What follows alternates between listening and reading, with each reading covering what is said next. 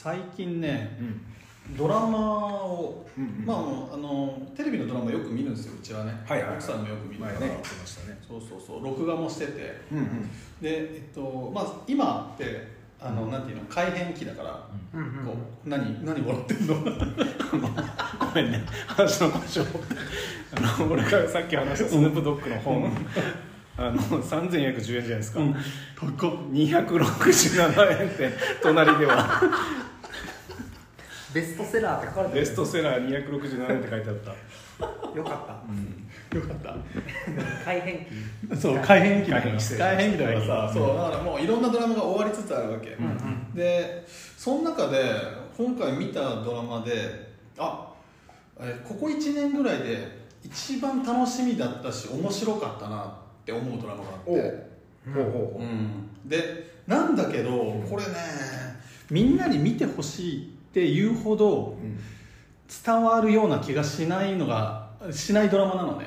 でこれなんていうドラマかっていうと、妻小学生になるっていうドラマが予告だけは見てた、見た？うん、予告だけは見てあこれは見ないなって思っちゃった。思ったじゃん。俺もね全く同じことを思ってたわけ、うん。うん。で2話ぐらいまで見なかったわけ。よ、うん。まあうちの奥さんは好きでなんか見てて。で進めてくるわけ。うんうん。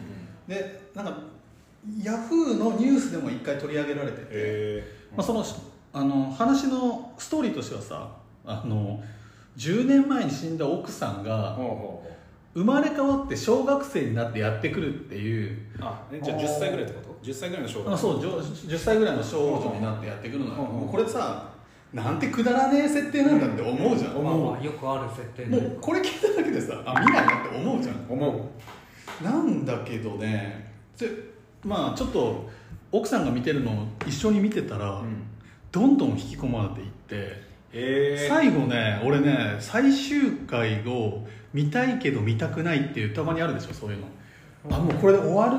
終わらせてくれるのはいいけどでも終わってしまうのが寂しそんなに？いっていうぐらいまでなったわけ。えへこれねえ珍しいですね。でまあその中の一つの要因としては要因としてはその子役の女の子がいるんだけど、うん。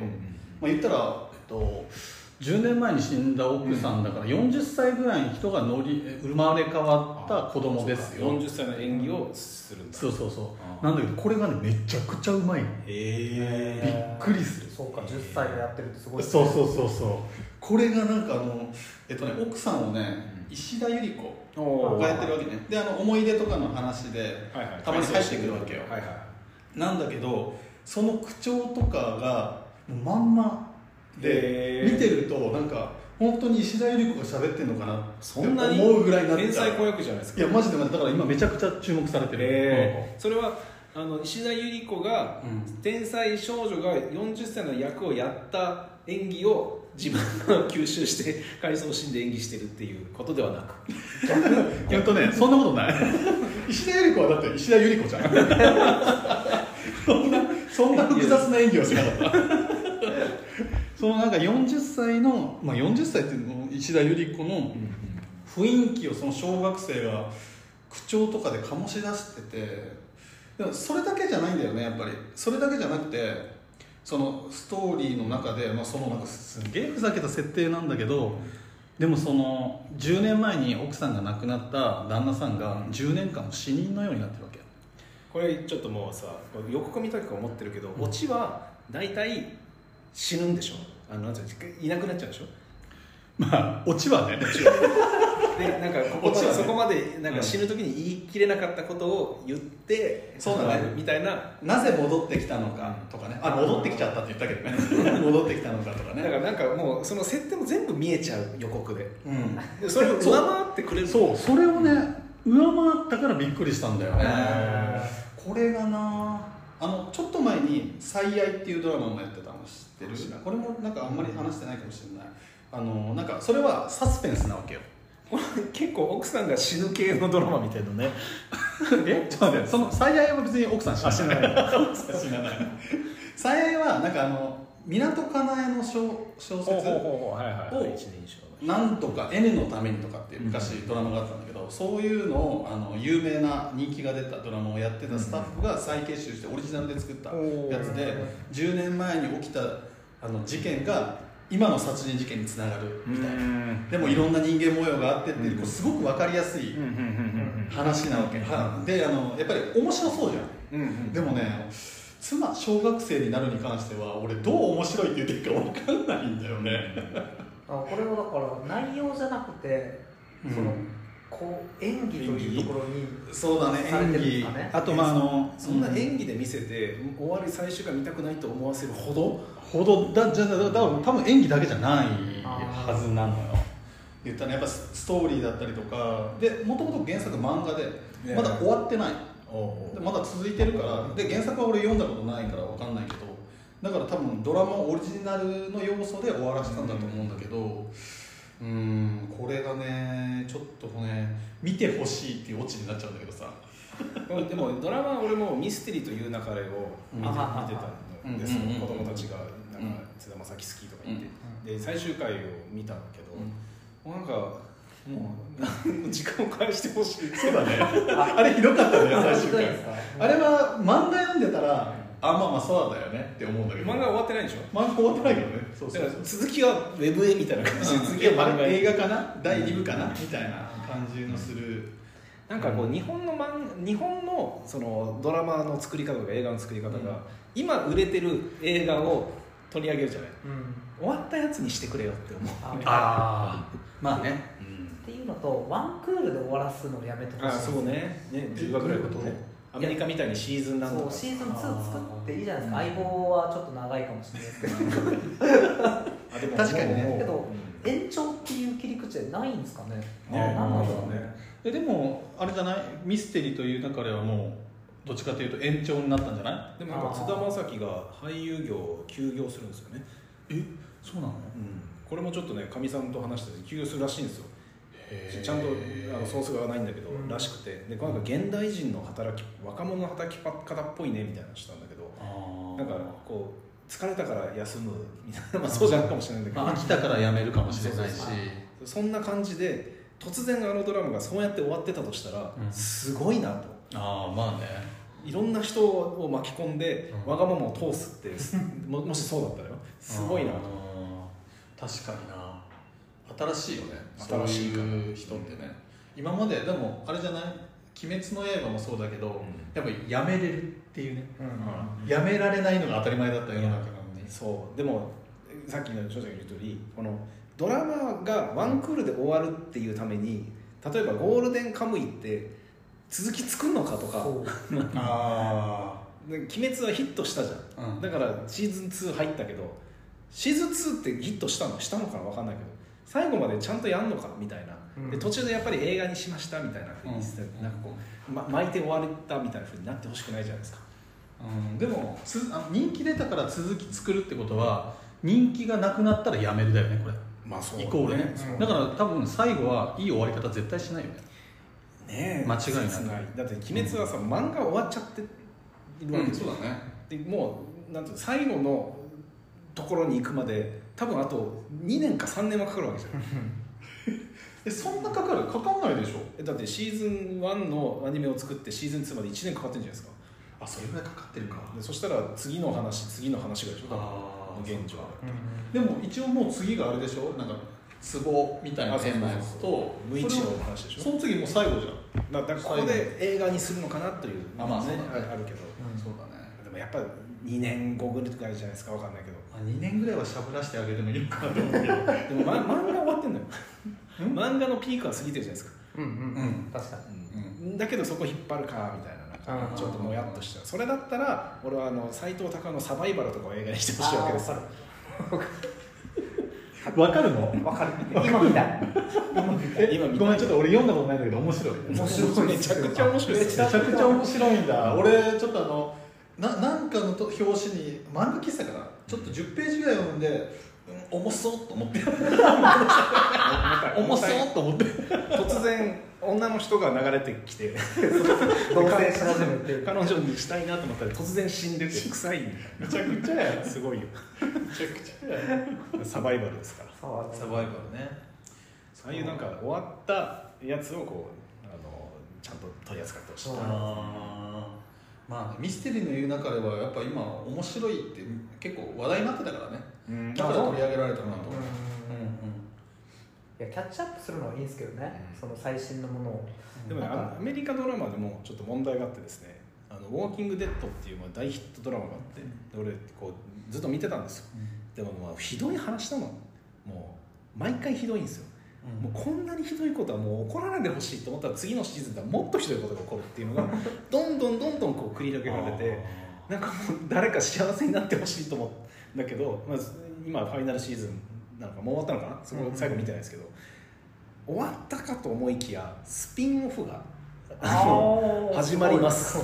だからあれだねあの激辛大好きって言ってどんどんどんどん辛くしてさ。どんどんどんどん辛くして下麻痺しちゃう。そうそう。ってもうこれ以上辛くできねえってやったら今まではレッドペッパーだったけど今度は違う調味料。みたいなスピンオフするわけね。うわーってなる。これ終わらんやんけ。ああいやでもなんかさお俺がなんでこの話したかっていうと、やっぱねあの本読んでも漫画読んでもそうなんだけどよくわかんない感動があるものを求めてたりするじゃない、はいはいはいはい。そのねやっぱりサスペンスとかの面白いものって、んあ話が入り組んでて面白い、え最後にこんなのが待ってた、うん。で意外とまあ分かりやすいなって思うわけ、うんでもなんかん？なんでか分かんないけど見たいし、でみやっぱ見ても何が良かったのかってうまく言えないけどすげえ見てよかったって思えるっていうのがねこのま妻小学生になるなんですよ。同じように 表現できないけど「街の上で」っていう映画がめちゃくちゃ面白くてああこれ言ってたね。そう何が面白いかわからない言えない。ああなるほど、うん。そういうのがいいよね、そうなんだよな。だから確かに言うことわかる。これを見て「え全然面白くなかったんですけど」って言われても「そうか。そう。そうなんだよね。そっかこれって俺だけか。とかね。そう。そうそうそうあるあるそういう映画。そうなんだよな。だからちょっとぜひ本当は見てほしいなって思うんだけどまあ見れないかもね。見ないかもねあなたたち。もしかしたら録画が残ってるかもしれない。マジで？奥さん見てたかもしれない？一応あの残っとってるんですよドラマは。えじゃあマジでちょっとマジで見てほしい鉄腕ダッシュ見ちゃうんだよなお前あれ見ても見なくてもええやん。壮大なドラマ継承継承のフェーズに入ってますからコナンと一緒でしょどこ切り取ってもいいでしょそれでメンバーは抜けていっても「鉄腕ダッシュ」だけはやってじゃあそんなところで。ちょっと仕事の話していいですか？今あのメンバーに対して仕事の話をしてる仕事の仕方の話をしてる。で、えっと、今話してるのは、えっとまあ、ピックアップできるの2つで。1つはよくキャッチボールは手元にボールを持つなと。相手にすぐ投げなさいって教わってきたでしょ。でもそこじゃないと思って。相手が投げやすいボールを投げろ。っていう話をしてるね、であのもうここで言うとピンポンですよ。ラリーが続くようにするためには打ちやすいところに返してあげた方が楽しくなるじゃないだからそういうコミュニケーションを取りなさいっていう話でで具体的に何なのかっていうと,、えー、と例えばお客さんが、えーなんだろうな、えー今月の状況を報告してくださいみたいなのが来たとするじゃない、ということは、まあ、これがなんて普段はなくて急に言われたとするじゃないということは何かあったに違いないから「はいこれです」って出すんじゃなくて想像を一歩するんですよ。それ例えば先月比と比べてどうなってるのか見てみよう。で見てみたら数字が悪化してるっぽいぞ。これはでもなぜならこうだからだっていうセリフをつけて返してあげるとこの人は向こうの先で上司がいて上司が何かに気づいて言われてるからレポートが欲しいんじゃなくてレポートがどういう状況で上司にどう説明したらいいかが欲しいわけじゃないですか。そうじゃなかったとしてもその想像ができたらそれを渡してあげると相手は投げやすいボールを投げる返してくれるじゃないですか、うん。っていうことを、えー、とイメージしろっていうのが一つね。でもう一つは、えー、と仕事って俺、まあ、今経営サイドにいるわけですけどこう友達とか家族じゃないんだからメンバーは。こうなんか慣れ合うなというかなんか甘く考えんなっていう話をしてるんですねでも一方で友達とか家族とは違う世界が見える。仕事を通してえー出会えなかった人に出会えたり入れなかったところに入れたり、えー達成感味わえない達成感が味わえたりするから仕事の仲間は戦友であるみたいな話をしてるんですよ。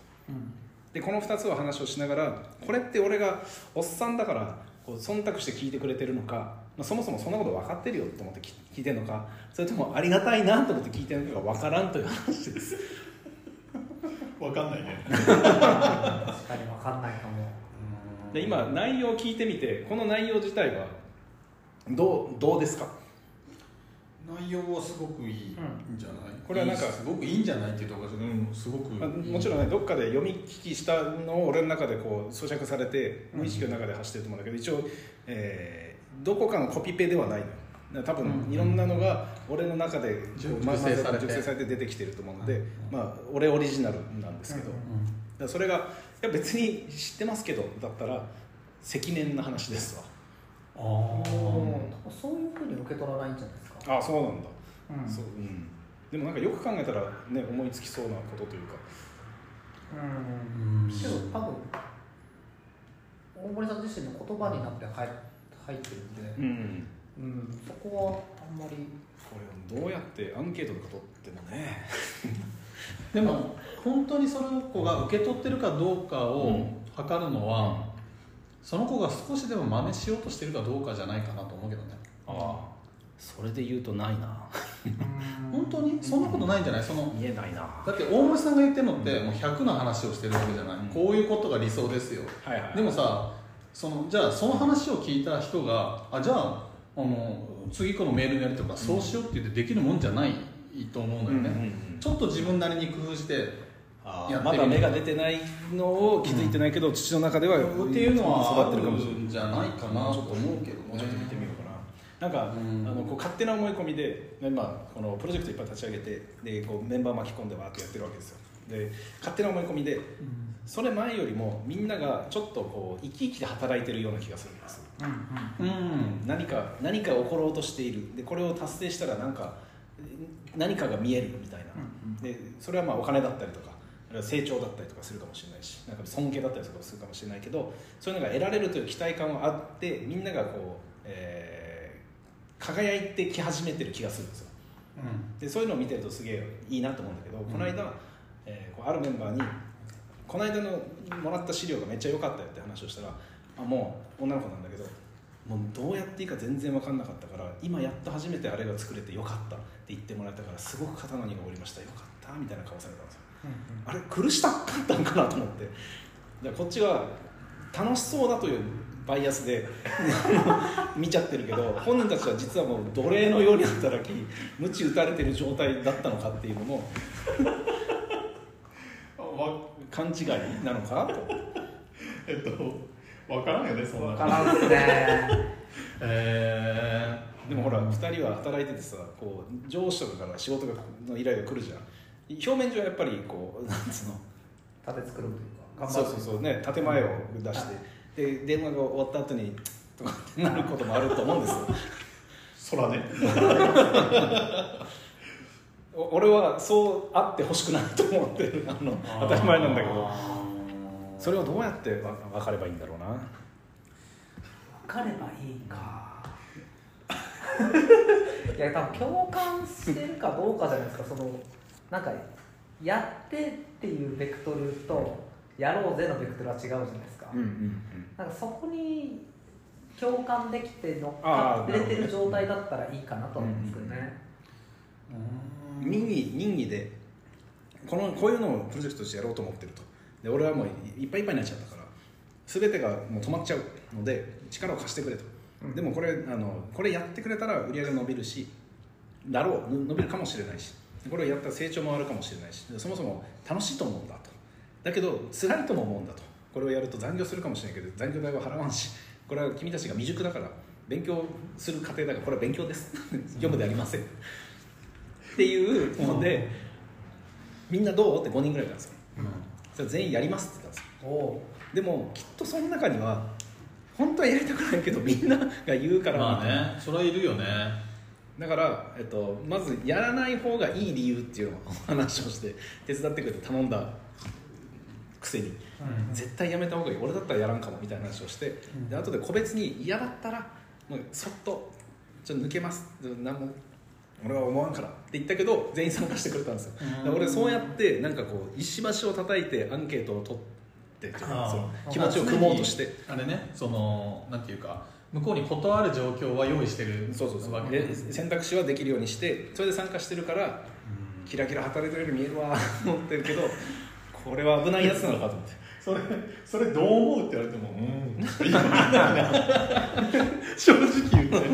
正直言って。いやなんかうん個人的によ、ん。これはあの俺個人でいくと、楽しいなって思う時ってやっぱり自分発信で何かしてる時が楽しいんだよね。あ自分発信で何かができてる時って多少辛くてあも、あのーまあ辛いってやっぱ思わないんだけど、うん。うん。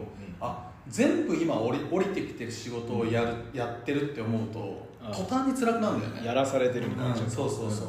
でその枠で言うと、そのまあわかんないよ。あの大森さんうん。がそのいろんなそのなんていうの？えっ、と細分化してあげて下ろしてあげるわけじゃん、わ分かりやすく。うん。でその細分化されたものをあとはやるだけの状況になってて果たしてその自発的な感情って起こるのかなっていうのは正直うん疑問はある、はいはいはうん、疑問はあるけどでもなんかそれはそれでなんかそれでマンツーマンで並走してくれてそれがいい悪いっていうのをちゃんとフィードバックくれるっていうのはすごくいい環境だと思うんだよな、いだからできるだけ毎日その私たちが私たち人たちには進捗の話をしながらうんうん。雑談を入れるっていう。あそうそうそう。そのフィードバックがあるってすごい重要だと思うのね、そう。だけどなんかもしこの人たちが本当は嫌だったっていうことを知ったらショックなの。えっとね俺がきっとこの人と働くことを今後選択しないかもなと思う。そこまで。なんかね俺見限っちゃうと見限るんですよ。うん。だからそれが嫌だから思い込みたい。のもある。へえんかでもなんか珍しい珍しいっていうか今までの言ってることと違う感じだね。なんかもっとドライだったじゃない見限るという点ではドライっすあ、うん、期待してなんだろうな。そうなんか期待してその期待を破られないようにどうにかしようとしてるもんね。あそうそうそうそう。思い込もうとしてるとかさ。それは昔もっとなんかドライじゃなかった？それは俺があのなんだろう自分のことが汚くなっていくのが怖いからじゃないかな。汚くなっていくか。汚くなってなんかねこう、えー、と長女が家を出て高専行って寮に住むじゃないですか、もうこれ結構俺の中で人生のターニなってる気がするんだけど。いやだから面白いね。それなんだろううねん。何かを残していこうって思ってるのよ。でそれはいいことであってほしいのね。自分の中で。そうね。だからこうメンバーが成長するとか。だからそう俺がやってもいいんだけどメンバーが成長することって俺がもしこの会社がいなくなっても残るじゃないですか。とかなんかそういうその仕組み自体とか。なんかむ昔言ってたことね変わってない？別に変わるのが悪いって話じゃなくて、うん。なんか変化があったような感じがするよ。うん。なんか優しくなってる気がします。ね優しくなってる感じはあるよね。式が違う。いやだからマジであのあれだろうね。あの娘さんがね家出たのが相当でかい。まだまだいるんだけどさまだいるんだけど来週出るんだけど。だか悲しいっていう感じももちろんなんか寂しいとかあるんだけどなんか今いなくなるとしたら今この時間を娘とベタベタねするじゃん。でも全然日常なんですよ。だからなんか 死ぬわけじゃないからっていうのもあるんだろうけど。でもなんかこうえっとなんだろうな。家って前の話がどどんどん減ってくんだなって。ああ確かにそうですね。この後ね。そう。で最後は2人か1人になるわけじゃないですか。でも買った時は5人で住む予定で買ってる。のそれめっちゃ言うな これがどんどん減っていく。その、えー例えば冷蔵庫とかね車とか、みんなで乗る予定だったものをどんどんこう縮小していくでしょ。うん。なんかこうこの流れに戸惑いを持っているというか。だもうなんか人生が折り返したってこういうことなのかなという気もするね。なるほど。へ減ってく感覚ね孫が生まれたりとかしたら増えてくぜと思うかもしれないけど。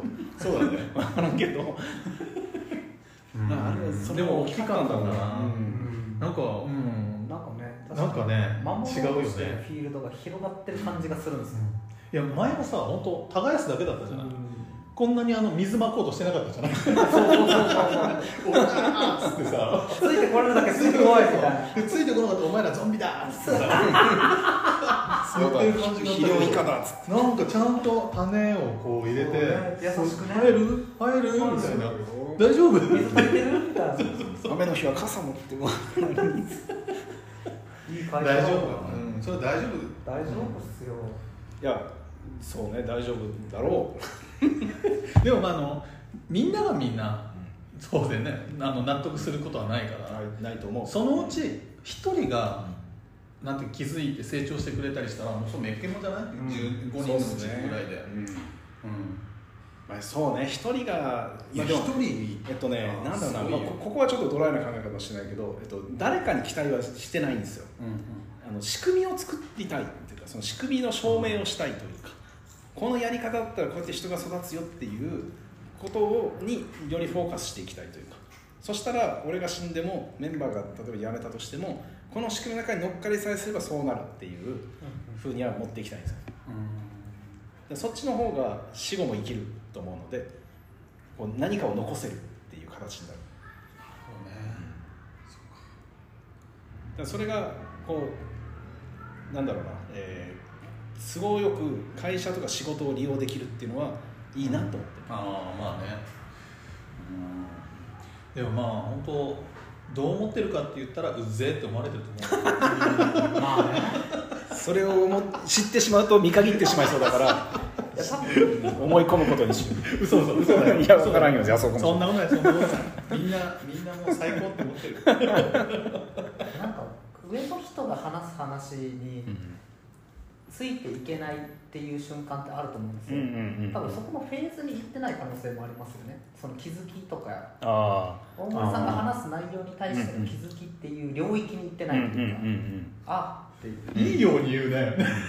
5年後気づくみたいなやつあるじゃない。ですかあんなこと言ってたみたいな。親父の言ってたこと正しかったとかねそういうやつね。そっちに行ってないかもしれないですよそうね、だ今俺がなんかメンバーと話をする時ってあの知り合いの会社のし仕組みで社内にあるやつを動画化して残しておくみたいなのがあるんですよ、でこうあのリモートもあるしみたいなの作られたやつを使って今話してるやつを録画してなんか切り抜いて他のメンバーに見せたかったら見せてみたいな感じでやってるんですよ。こういうのが後々あれってこうだったかもしれんって引っ張り出せたらいいよなと思うけあどでもこれってねなんかなんつうのもうすごく傲慢なことしてるというかなんつうのエジプト王が壁画に自分のこと書くみたいなことしてるのと一緒。まあでもあの人を成長させようっていうのが傲慢だからいいんじゃん。そうもともうんすごい確かに。とうん。めちゃくちゃいい着地が素晴らしい。ですそうだね。だからいいんじゃんって。いやいやでも。いいとは何か。なかなかみん誰でもできるわけじゃないからね、これって。誰かを不幸にしてるわけじゃないそうそうそうですね。そうだ売り上げも作ってるしいいだろう。じゃあ終わります。じゃあ今年、新日本プロレスが熱いんじゃないか今年もですか？今年ねも今年もうだよね。一応ここのとこすごいよ、はい。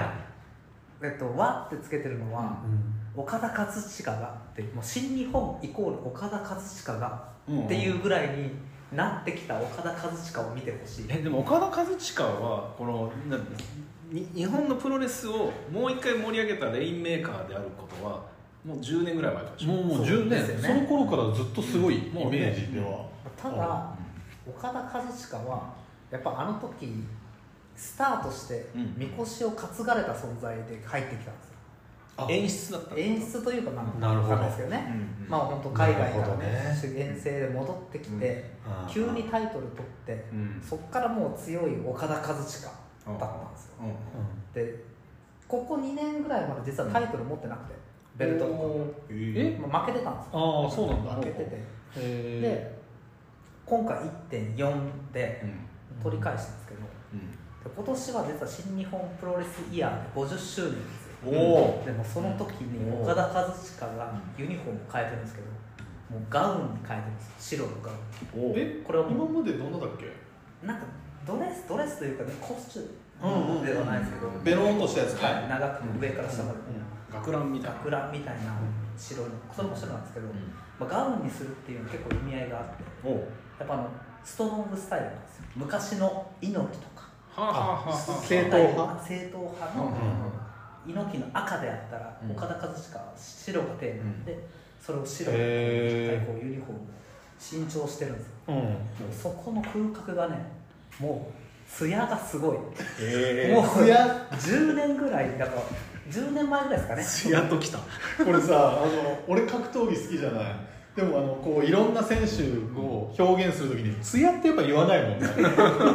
プロレスのこの得意性というあかさ確かに。このなんかなんかやっぱ違うよね。プロレスラーとかプロレスって、確かにそうですね。だから新人レスラーとかうん強いレスラーとかではなくて、風格があるんですよ。なんかこう歴史というか戦ってきた長さとかキャリアみたいなのがうん。しっかりこう人格として出てるような感じで、へ これはすごいと思ってベルト取ったんですよ。うん。でベルト取ってーそのマイクパフォーマンスも、うん。もう最初の頃は、うん。そのゲドっていう選手が隣にフィクサー、うんうん。もう大体喋るんです。こいつ勝った時のマイクパフォーマンスはゲドが喋って、うん。金の雨が降るとバーンって終わるんですよ、あ本人喋んないの？本人喋んない本人喋んない。特にありませんね 終わりますあマジっていうであそんな感じなんだ。っていうのがずっとヒール。へでヒールヒールですね。一応うんヒールというか、立ち位置的にはヒールかもしれないですけど、うん。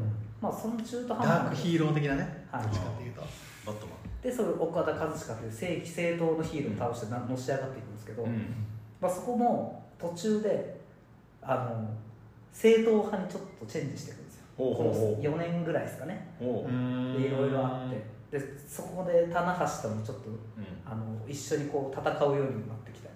あ一緒に戦うって。もともと敵だったというか、うん。うんうん敵対してたうん。相手とも、その一緒に正義軍としてプロレスをするようになったりとか。ていうところを踏まえて、もうどんどん円熟味が増してて。で最後はね最近ではもう俺が新日本プロレスを支えていくんだっていうこう決意をちゃんと言葉に出すようになってきてるんですよ。これはこう猪木が作った50年の節目でもうこう再生しちゃうみたいな感じ。俺が猪木だということになる。多分そのいう、あのパフォーマンスだと思いますね、へ新しい新日本新日本プロレスの時代を時代を俺が作るというか。っていうのもありますしその猪木へのリスペクトもあるわけですよ、うんそのガウンに変えてるとかねもしかしたら、うん。あるかもしれないですけど。だってその前のなんていうの？そのやっぱメインは棚橋が。棚橋。その後って結構混沌としてたわけ？いろんな選手が。棚橋の前ですか？棚橋の後。棚橋結構。棚橋の後はもうずっと岡田政権ですよ、あそうなんだ。はでも違ってたんだね。ずっと岡田政権なのにそのあれでしょ？円熟味を今今になってこう出てくるっていうのはその頃は違ってたんだよね。い、いやあのプロレスってん。使ってることが正義じゃないんですよ。まあね。もう内容なんですよプロレスの。であのちょっと前に嫌だったのが岡田和親が、えっと要は防衛をしていくわけですよね、あのうん。うんうん。その前に、うん。あの前前回のチャンピオンが、えっと棚橋選手だったんですけど、うん。うん。V11 10, 10かそんな守んの？10年ぐらい防衛する。2か月に1回ぐらいやっぱタイトルマッチああるんで。そうか。けどそれでも 2, 2年ぐらい守ってるんですよ、そうでそれを破ってどんどんこれを超えていかないといけないみたいな話になってくると、うん。もうタイトルマッチの試合がどんどん苛烈になってくるんですよ、ああなるほど、うん。60分一本勝負引き分けとかあるんですよちょっと辛い60分まで見て。るわメインでファイナルのメインで60分終わんないんだでもこれ多分プロレス見に行って。る人たちはすげえもん見たって。思うんでしょでも見たと思うんですけこいつら決着つかねえみたいなそこまで行き着くともう違うんですよねなんか試合の内容を濃くしようって。いうのも大事かもしれないですけどああなるほどちゃんとね30分で見せ切るみたいなのも、うんうんうんあそういうのが僕は大事だなと思ってるんですよ最近うんそういうところもねちゃんと経験として持ってきてて面白いですよ。このなんかい一試合一試合が楽しいっていうのではなくてストーリーとしてこの試合をどう扱うかだったりあそうですね。それをはい。30分で見せ切るっていうところだったりをめちゃめちゃ計算しないとできないね。そうこれだからですね裏で相当描いてんだろうね、うんいろんなね多分あのか怪我したりもするからこう、はい。そういうのも含めつつ絵を描いてる人そうやって絵を描いてて絵を描いていったあげくやっぱり岡田和親だなっていうこう、うん。あの残っていくっていうのもすごいよね、すごいすごい。いやすごかったのが、うん。やっぱこう岡田がちょっとタイトル戦線からちょっと遅れちゃったみたいな他の選手が勢い出てきたってなあった時にそうなんだ。今回1.4取った時はもう納得したんですよね。あ岡田だよねみたいな、えあもう岡田強い岡田戻ってきたわみたいな。プロレスって難しいよプロレスって難しいの難しいよね。本当。に。でも本当。様式美やな。だからそれがなんかあのさっき話したんですけど僕はもう新人から見てるんでうん。やっぱり子供親心なんですよ。あのあの喋れなかった子が人前であんなに喋れるようになった威風堂々と。芸能が喋ってたのよだって素敵な男の子に育ったんだしょみたいな。すごいなプロレスってすごいな。え何年ぐらいなの？デビューしてから今。でデビューしてからけど僕10 12年ぐらいですかね。ちょっともう少しヤングライオンとか下積みは分かんないですけど。ああそっかそっか。再デビューしてからね、はい。海外行ってから。まだまだ脂が乗ってる状態。で今30中盤ぐらい？はい中盤ぐらいだと思います。39ぐらいは選手生命としてはまだまだ若いちょっと加工ラインに入ってますね。プロレスラーだったらもう落ちを始めはいるということはさ今ここで岡田和親ピークに持ってきて次の人たちを育成しながら世代交代みたいなのをするから、いるのもすでにこう次はこの人たちだろうみたいちょっと若手は今ちょっと少ないっすな、ね、えうん。海外行っててまだうん、それもあります見えてないみたいなのがへーまあ、層が厚いなっていうのもその次実は1.41.5が新日本プロレスのお祭りなんですけどある、1.8が出たんですよ。新しくやりすぎだよ。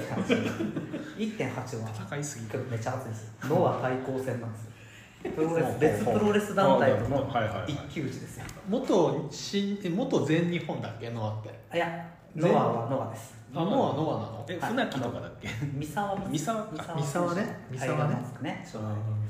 はい。ところが戦ったんですけどこれもめちゃくちゃ面白かったです。こういうなんか他他団体と戦う時には一応そのタイトルがあるわけでしょ？タイトルある。タイトルというかタイトル戦はないです。タイトル戦ではない？あなんなの団体戦みたいにさこいつとこいつが先方でやるとかそういう感じ？一応1時報が。試合目はうん。この 3, 三人タックル。やります。とかシングうん。ダブルとダブル、はいタッはいはいはい。でみたいな形で最終日試合もやっぱ僕が岡田節出たっていうのが2対2で岡田と棚橋で相手もノアの若い選手と武藤敬司なんですよ。おーすごいね。おおってなるんですよ。武藤まだ頑張ってんだ武藤まだすごいね。すげえな。今の30後半がピークって言ってたのに考考えられんだ完璧ですからまだ若い恐ろしいわ。恐ろしい俺わが何かを残しておきたいと思ってるのってまだ若い。の そうだね。そうだね。まだ武藤刑事を見て残してる人いるよ。最前線で残してる人いるわ。その試合もねちょっとぜひ見てほしいんですけどそのやっぱ新若いんですよ。その岡田と戦いたいですって言ってたやつが、岡田に立ち向かっていくわけですよ。もうね全然相手にしない岡田がわーってバチーいっても効かないみたいな。なんだこれはと。あバーンエルボー入れたらうわーってなるんですよ。でこんなこんな攻撃じゃ効かねえっていうのをずっとこうアピールしてるんですよ、でもう顔もグリグリやってってどんどんこう相手を怒らせていくんですそうして引き出して引き出して、こいつの良さ全部引き出した後にしっかり勝つっていう。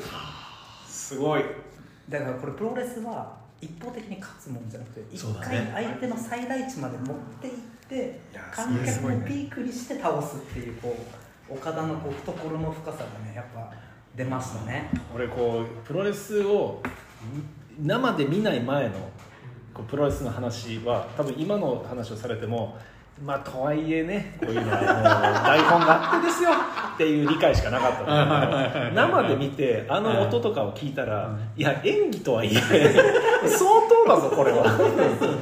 命かけとるな 相手を怒らせて、ね、殴らせてっていやいやいやと。ビジネネスショーかもしれないけどこれはやばいぞって思うもんね。いやでもちょっと思うんだけどさプロレスラーって楽しいだろうね60よねとかなってもやるってさ、うんやめられんだろうね。全国行ってわーわーヒャーヒャー言われて。毎月のようにこうね確かに。さっき戦ったやつだバスの中でなんかね スイッチやったり。スイッチやったりスマブラとかやったりとかするでしょ。そうそうそうそう。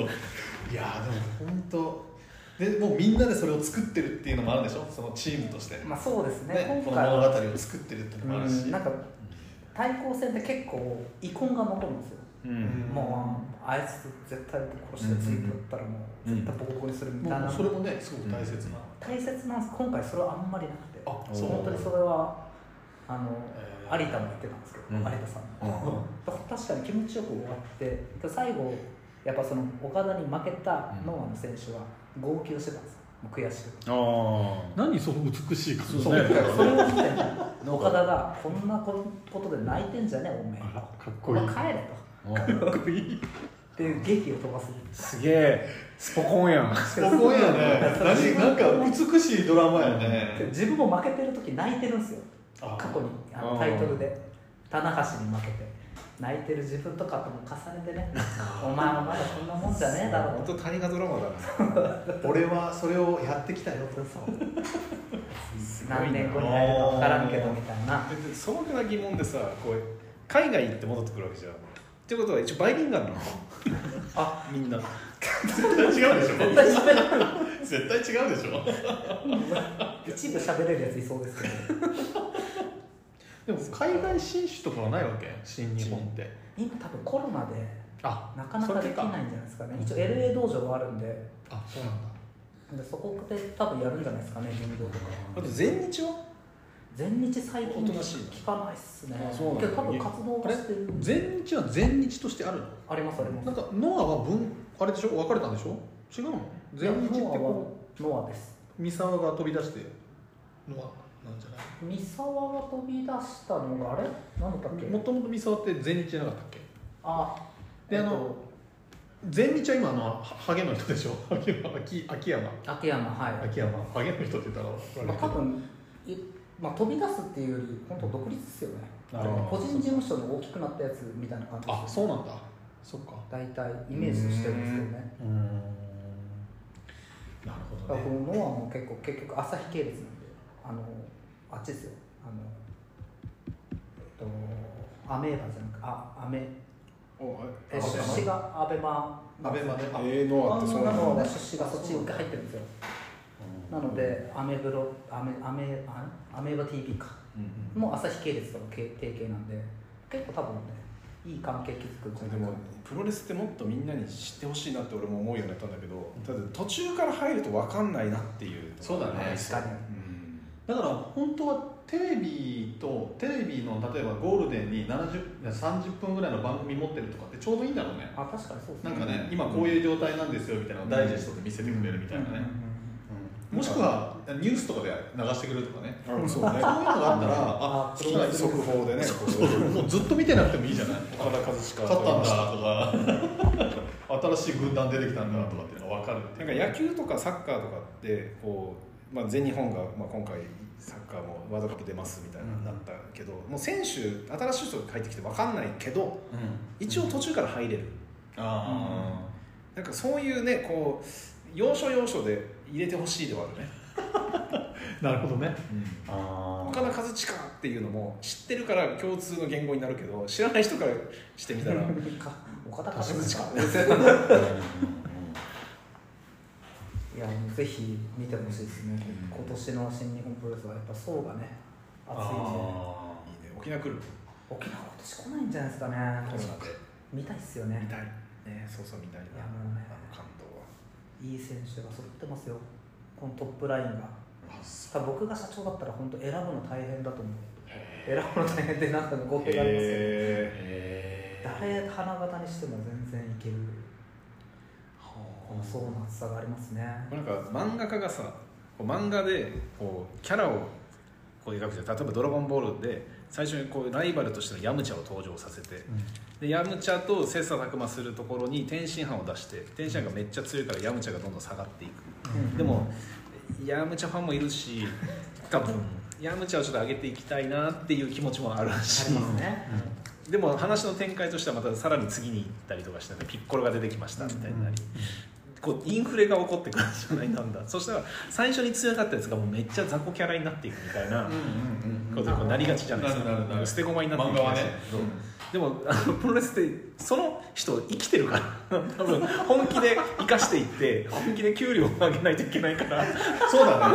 ま あおいそれと殺せない。殺せないこの人たちを。この人たちをこうどういう采配でねバランス取ろうかみたいなところね。でそれが全部決まった状態が今の今年の新日って感じああ確かに。いやなんかもう全部面白いですね。今試合を見てる感じが、えーあそう。もうね、あのーこの話ちょっとかすごくよく頑張ったねっていう選手がいるんですけど、後藤弘樹っていうあの悲しい過去を持ってる。悲しい過去？どういうこと？どういうこことごとくベルト戦線で負けるっていう選手がいるんですとよ。あベルタイトルマッチに行く前に負ける。そうですね、タイトルマッチで負けるトーナメントで優勝する、うん。賞金もらう強い俺強い、タイトルで負けるっていう何年かぐらい繰り返してうん。もうタイベルト取れないんじゃないかって時に、ようやくタックのベルトをちょっと取ってそれがねちょっと泣けるんですよまた。うんよくここまでこう頑張ったねいやでもやっぱストーリーやな。そそういうね、うん、ストーリーをこう知れたらやっぱ興味が湧くんだよね。と確かに、あの本当ね後後咲きで開花していく選手とかもいるんですよやっぱりなんでそれをその人とコンビ組んで2人が地味だった2人がタイトル取るみたいな。いや面白いね。ストーリーとかいいんですよ。なんかお笑い芸人とかだったらさもう10年やってるけど売れないっていう人5万といるんじゃないその人のことを知ってる人さえいない。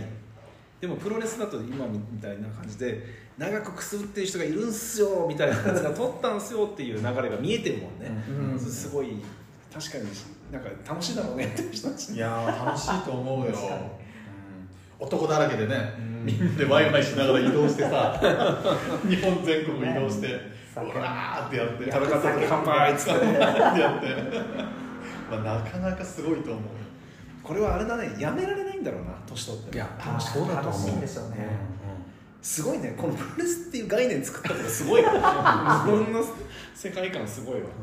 なんかあれすごい氷河期の時代あったじゃない？だからあ本当なくなっちゃうのかなってちょっと思ったことあるけどね。棚橋が出る前ぐらい。うん。そうですね、まあ、そこぐらいから永田選手の世代ですかね。ね。東宝三十種あと、その日本にあの総合格闘技のプライドとかが盛り上がった時期って、それやっぱ逆にプロレスとかうん。うわ使っていった時期だったからなくなっちゃうような雰囲気してたけどそれがね今のかちょっと一回終わりましょうか。第2部に入りましょうか、最近の格闘技ってこれ YouTube 込みになってるじゃない？あ俺年末の格闘技しか見ないんだけど見ないというか、うん。あのまあ、正直もう面白くないんですよ。うん。あの YouTube あの全 YouTube 込みのこう物語になりつつありでか柴田とかが格闘技、格闘家ではないやつがな何らかの勝ち方をするみたいなのうんうんをこう見せられる感覚が。うん。ここんなん別になんていうの見たくもないよみたいなのが盛り上げて盛り上げて柴田見てくださいねみたいなのがうん。YouTube でもありで朝倉未来とかもうん。こう出てきてうんいや本当の格闘技をしようよとかって思うわけですよ。あーでもそう思うよね、うん。やっぱり。だいやなんかなんつうのこう殴り合いをしないんだったらプロレス見ようぜだし、うんうん。あー。そうですねうん。こう殴り合いをするんだったら本気を見せてほしいと思うし。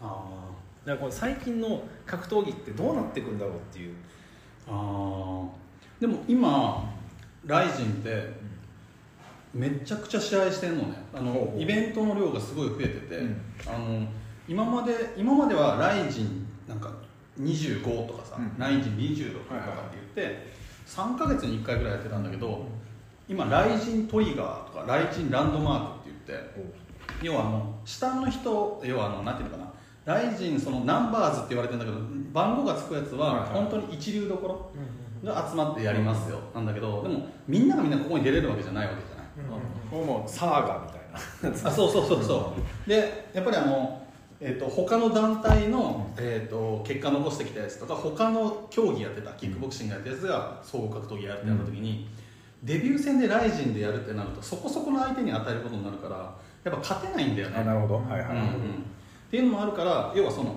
えー、と下で、うんうん。え2番手3番手の人たちがしのぎ合える場みたいなのを作り始めてて、うんでこれができるようになったのはやっぱり段階があって。うん今までやっぱりライジンの名前を売るのに精一杯だったんだよね。なるほど。ライジンを覚えてもらうために YouTuber だの何だろ巻き込んで、うん。とにかく盛り上げるっていうフェーズにあったわけだ。そうそう。でそこで資金を得てそういうことができるようになってきたっていう。あそういうことそういうこと。で今まであの榊榊原さんっていう人があ代表やってるの知ってる、はいであの人よく出るんだけどあの人よく悪く言われることよくあるのよ、うんマッチメイクとかでどうとかってうん言われるんだけど、でもあの人がライジン始めたのってあの日本の総合格闘技がめちゃくちゃ氷河期に入ってからのね。へもうプライドがダメになってでなんかヒーローズとか、まあ、戦国とかいろいろあったんだけどそういうのがもうどんどんなんか団体が分かれるって、うん。あのあんまよくないのよ。パワー分散しますね。そうそうそう。タイトルもねあって、うん。でやっぱり競技人口も少なくなってうん。どんどんなるんだけどそこで総合格闘技でもう一回ラあのプライドを復活させるうん。みたいなのを言い始めてやるって多分誰もがそんなんやめといた方がいいよって。なるほど、言うはずなんだけどそれをぶち上げてうん。ここまでややってきたっていうのは、まあ、ある意味やり方は良くなかったけど、うん。しょうがなかったのかなっていう感じはする。なんかそういう話を聞くと、なるほどって思える。うんうん、だから俺こっからじゃないかなと思うのは今はようやくそのなんていうのかな、まあ、朝倉未来の YouTuber の助けを借りて、うんこう知名度がぶわーっと広がってきたからここから本当に強いやつのしのぎ合いみたいなものを見せる試合が出てくるんじゃないかなと思うんですよね。すげえすごい我慢してきたんだねあ。そうそうそう。本当うん。あの俺らがライジンのことをさ見始めるよりもっと前からライジンってやってるから、うーん。もう地上波でやってないってことね。なんか格闘技でやっぱ興奮したのって、うん。桜庭とかがそうだね。ねこうなんだろうあいあいつらを倒していく。ヒヒクストン一家を倒していく。けどグリーシーやっぱ強えみたいなのとか、うんうん。なんかそういうこうねドンパチが好きだったじゃないですか。そうだよね。ううんんうんうん。特にマイクパフォーマンスでもなく、はいはい。あれあれを見たいっていう。そうなのよな。だから今こんなこと言うと怒られるかもしれないけどやっぱり朝倉未来だったりとかは、まだ多分 UFC に挑戦するっていうのは多分いけないんじゃないかなと思うんだよね、まあ、年齢もそうだしまあ、今のコロナの時期もそうだし、うん。あと、まあ、海外の選手も呼びにくいからっていうのもあるからなかなか世界トップとの試合をそうか組んで今みたいなね、コロナもあってそういうのが実現しづらいからしづらい。それでも維持しないといけないからもうエンターテインメン本当にトショー振ってるっていうのはあるのかなと思うんだよな。であとまああの本当に UFC がやっぱりレベル高すぎるからうん。うんそこに戦える人たちがやっぱまだ育ってないってこれでもねもう時期を早くしないと、これなんだろうあの格闘技を知らない人たちが、うん。柴田って強いんだとか思っちゃうじゃないですか。でもそうだよね。やっぱそう思う人いっぱいあるもんね、うん。うんだけどどこそこのタイトルを持ってるやつとどこそこのタイトルを持ったやつが戦うってなったら、えー、みたいな。もうどうなっちゃうのみたいなのがあるけど、ん。YouTuber ですっていうのが、なんか2年前にどっかでなんか撮ったらしいよみたいなのと戦うみたいなのを見せられてもうーん。ね。そうなんだよな。これだからやっぱりあれよね。こうそういう裏側がちょっと分かってる。YouTube とかの裏側が分かってる人は多分冷めちゃうんだよね、うん。一般の人はねあのあそんな人がいたんだって、あれなんだけど。うん。だこれからじゃないかなって思ってるっていうところがあるかな。それそれそれはねなんかあのちゃんとそこまで成熟してほしいなと思う。わでも逆に言うと今のライジンがそれに到達しなかったら本当の格闘技に到達できる他の団体はないぞってこと。そうそうないないない、なるほどねうん、今みたいに稼総合格闘技で稼げるような人たちもやっぱり出てきてない。だろうしね。見る人も出てきてないだろうし。全部プライド勢はこう UFC に吸収されたりしてるから、だから、うん、それで断ち切れてたのをやっぱり再興したっていうのはなるほど。すごい。すごい功績なんじゃないかなって思うね。うんでも紅白見ちゃうかもしれない。そうだね。やっぱねプロレスをの要素をもう少し入れた方がいいと思うんですよ。あえてね。絶対役がないんですよああ何それ？どういうこあプロレスってヒールがあって、うん。正義が光るじゃないですか。格闘技って、ね、勝った方が正義みたいなそうそうなんだよな。あの時言ってたじゃないですか。あのグレイシー一族と戦うっていう、うん。あれって悪絶対悪ね。絶対悪絶あ対悪れ立ち向かう桜はめっちゃおもろいみたいな。いやーそうなんだよね。確かにそういう構造あったよね。別にリアルでもいいから悪いやつ出すのまあ悪いやつじゃないけど今でもあの死刑囚とかがさ あれ？それ聞いたことあるな。聞いたことあるってやつや。ででも今あのあれよ。えっ、とライジンのトップにいるえっ、とクレベル小池。これあの、えっと朝倉未来に勝った三角締めで勝った選手なんだけどこの人とかはとあと盆栽柔術っていう柔術の道場があるんだよ、うん。これ本当にあるのよ。そこのクレベル小池とあとはなんだっけな、えー、サトシ・ソーザっていうこの2人の日系のブラジル人がもう飛び抜けて強くてこれを誰がうん。日本人で倒すやつが出てくるかっていうのが今のえ面白いポイントかもしれない。ー、八千祐介ですね。八千祐介ちゃんだ でも本当言うとここここからが本題なんだけどおえっとね日本じゃないんだよね。一番注目すべきは今。で平選手って知らないでしょ？知らない。平平選手。平って沖縄の沖縄の平ですか？そう。えっとねこの春に UFC のフライ級と契約した沖縄の選手がいるのよ。えでヨギのヨギ。あのパラエストラ沖縄っていうジムジムの選手なんだけどもう俺の俺んちのめっちゃ近く。だそそうそうそう。おそこの選手がシュートの、えー、とシュートで2回か3回ぐらい防衛してるのかな。で、うん。10戦ぐらいしててもうほぼ負けなしだったと思うんだけど、うん。それで UFC から声がかかってへもうチャレンジ決まってんの。えへここですよ。めちゃくちゃ応援したいそれは。でしょ？えこれがどこまで見てるね もう俺のヤフーニュースは全部格闘技関係だ。何歳なんですか？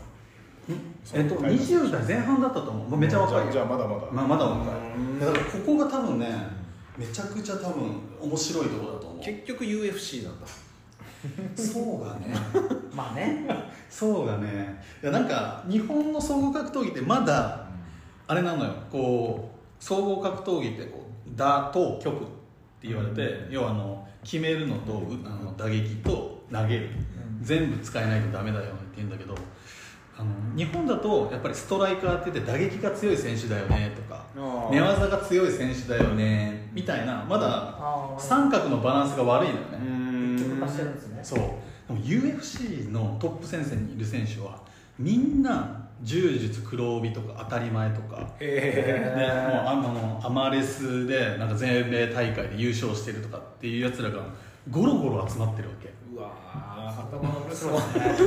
ほら。だからやっぱちょっとねレベルがやっぱ 2, 2つぐらい上な感じはあるんだよショービズってすごいね。いやなんだろうお金があればさ、うん。そうなんだろうこう挑戦したい人たちの母数も集められるしそうだね。大会もいっぱいやればそのなんだろう鍛える場をいっぱい用意することができるし、うんうん。そういうこうね全てのショービズという土台を作っていくっていうことが日本は弱いんだろうね。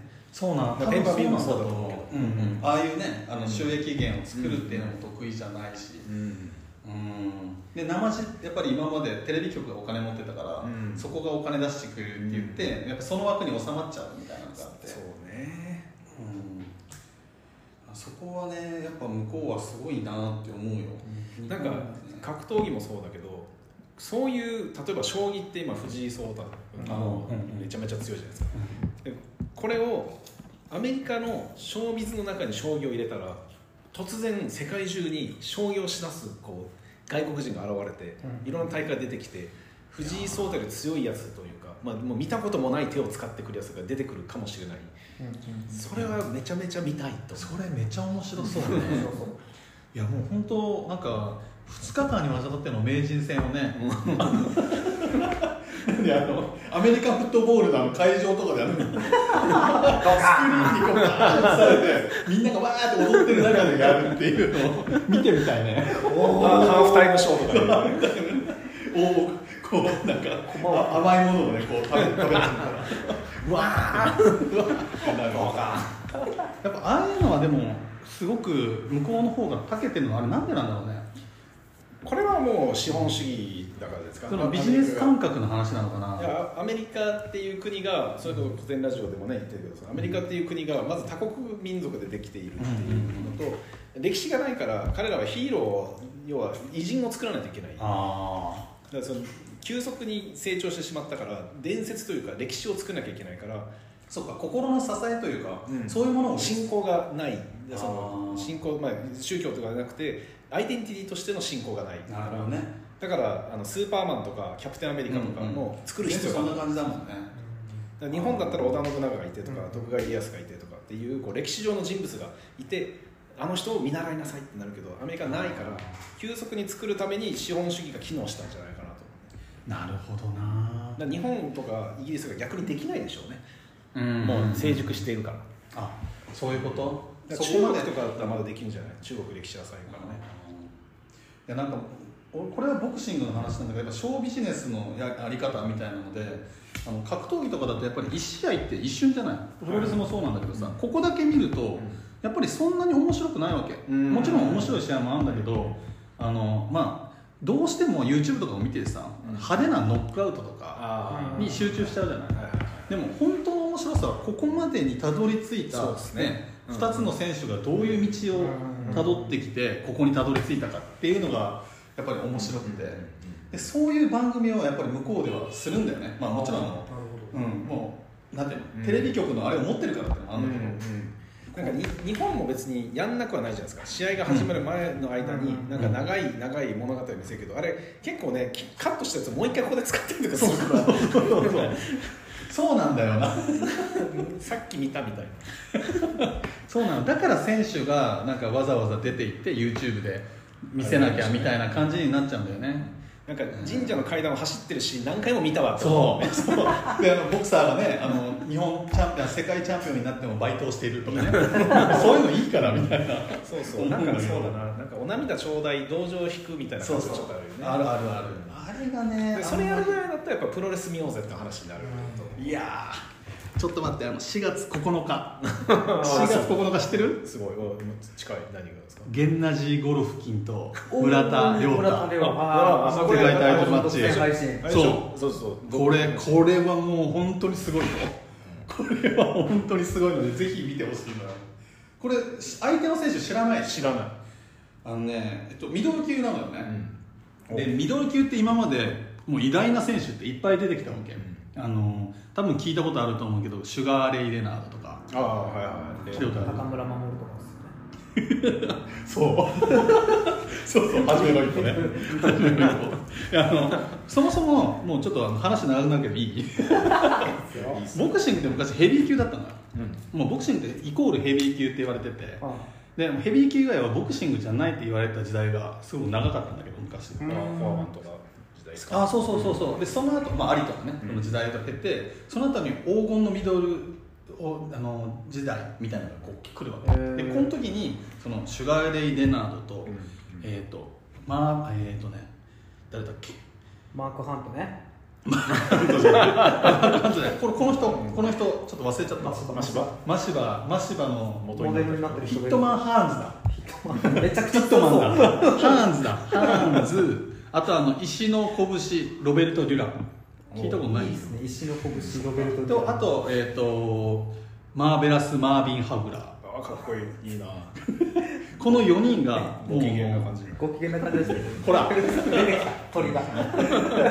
この4人がすごくてこの4人がもう四つどもえでいろんな戦いを繰り広げて、ミドル級っていうのがめちゃくちゃ注目されて、でまあ、ここで日本人ってなかなか勝てなかったのね、まああのうん。竹原ぐらいしか今まで勝ったことないんだけど、竹原って強いんですね。竹原はもう今までの中で言ったらめっちゃ強いよ。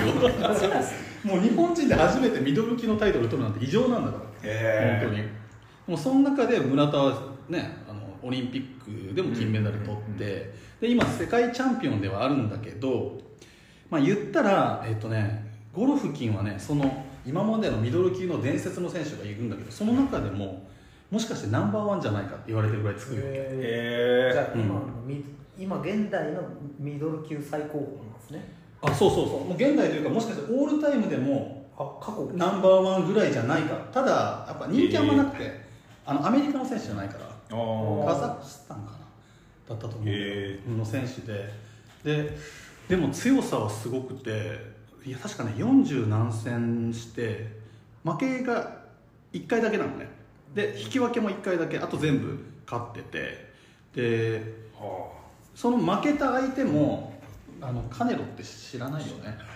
カネロ・アルバレスって知らないよね。あ44戦の44人覚えてそうだな。いや覚えてない覚えてない。まあまあそのメキシコの英雄みたいな今あのパウンド・フォー・パウンドランキングで1位にされるような人がいるんだけど、その人と戦った時にあのーついた負けと引き分けなんだけどそれさえもいやいやゴルフに勝ってたでしょ。っていうような声もあるぐらいなねでアマアマチュアの戦績もなんか300何勝5敗とかの化け物みたいなのやっててこれがすごいのがあのアマプロ通算ダウンなし。ええ非常に打たれ強い。かつめちゃくちゃ前に出るプレッシャー強くてパンチめちゃくちゃ強い。やだ、え あの確かね、えっと、今でも、えっと、ナンバーワンのその世界、えー KO 連続防衛12回とか13回か忘れたけどもうゴルフキング持ってるのよ。はこれ村田無理じゃないですか。もうね普通で考えたら無理なのよ。でももうこれこの試合が組まれて開催されるっていうこと自体がもう異常事態というかこれでもぐらいのもんなわけ。ゴルフキンサイドから見たらちょっとまあかませ犬が来たから勝率、うん。少数だだ出せるいい相手が来たなぐらいな感じ。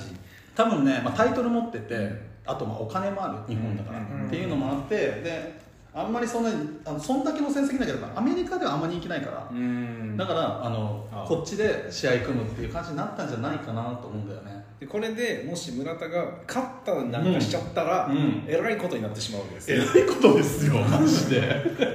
マジでえらいことなわけですよ。じゃあもう前提として奇跡を見るために見るんだ奇跡を見るために見るね。うーん。本当に。それぐらいえっとねそれでだから総合力でいうとどう考えてもあのゴロフキンが強いのね、なんだけど唯一、えっと村田が上回ってそうなのがパワー。おパワーのところ。村田はやっぱりあのミドル級の中でも結構ごつくて、うん。ででかいのよ。そうそうそう。でパンチもある。でファイタータイプだしね。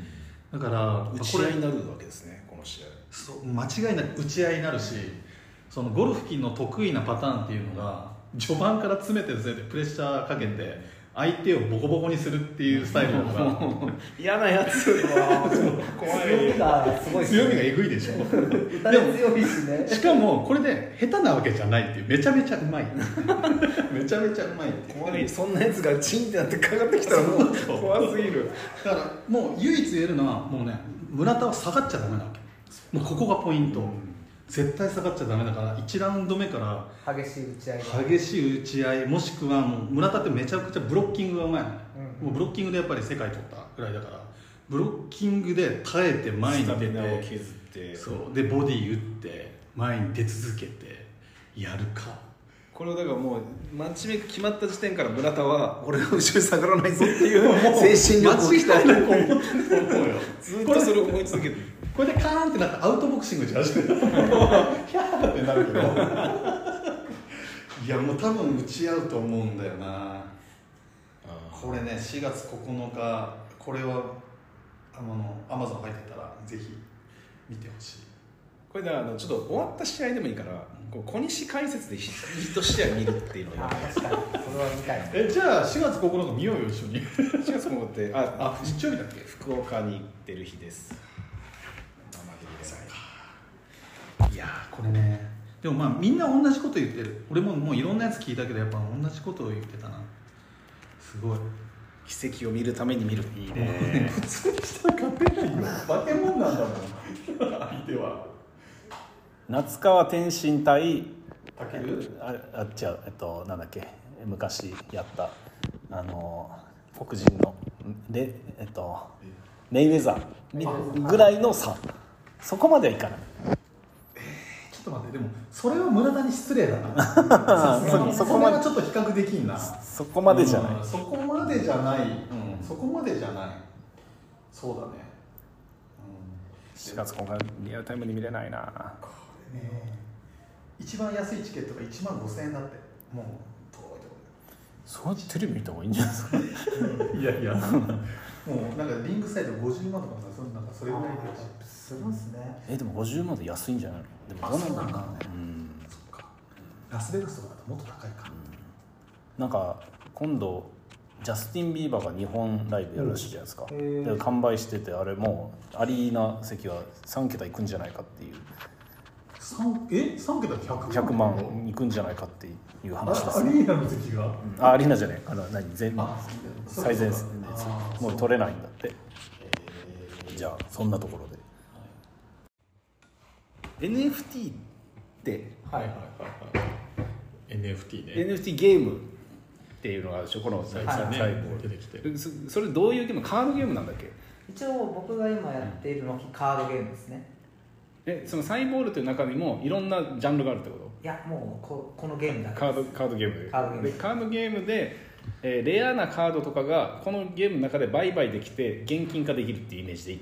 えっとまずはカードを買ってそのカードで遊ぶんですよ。うんうん。でそのカードで遊んで勝つと報酬がもらえるドラクエでいうゴール敵を倒したゴールド、はいはいはいはそのゴールドが仮想通貨になっててそれを換金できるんですよ。い、うんうんうん、じゃあカードが強かったら勝てるし。そうです。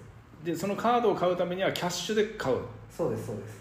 で最初に買ってえ普通のなんだろうカード出すみたいな感じで。あそうです。ガチャガチャをガチャを回してで出てきたカードが弱ってなったらもう一回お金入れてレアが出るまで頑張るみたいなことになるの。っていうのもあるんですけど、うん。一応ちゃんとその弱いカードでも勝てる仕組みにはなってて、マッチングシステムがちゃんとあって同じレベル範囲のうん。うん20ぐらいまで離れるんですよ最高。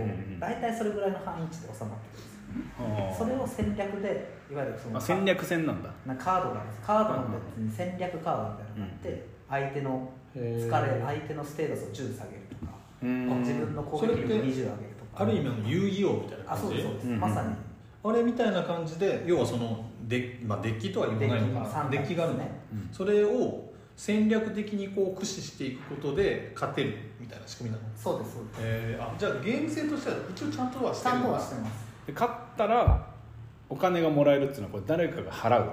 ゲーム側ゲーム側側がですかね。ああと戦った相手じゃなくてゲーム側が払うんだ。そうですそうです。なのでプレイヤー側にあのデメリットはあんまりなくて。そこが謎そうなんですよね。でこれあれだよね。そのまあもちろんその流通してる、うん。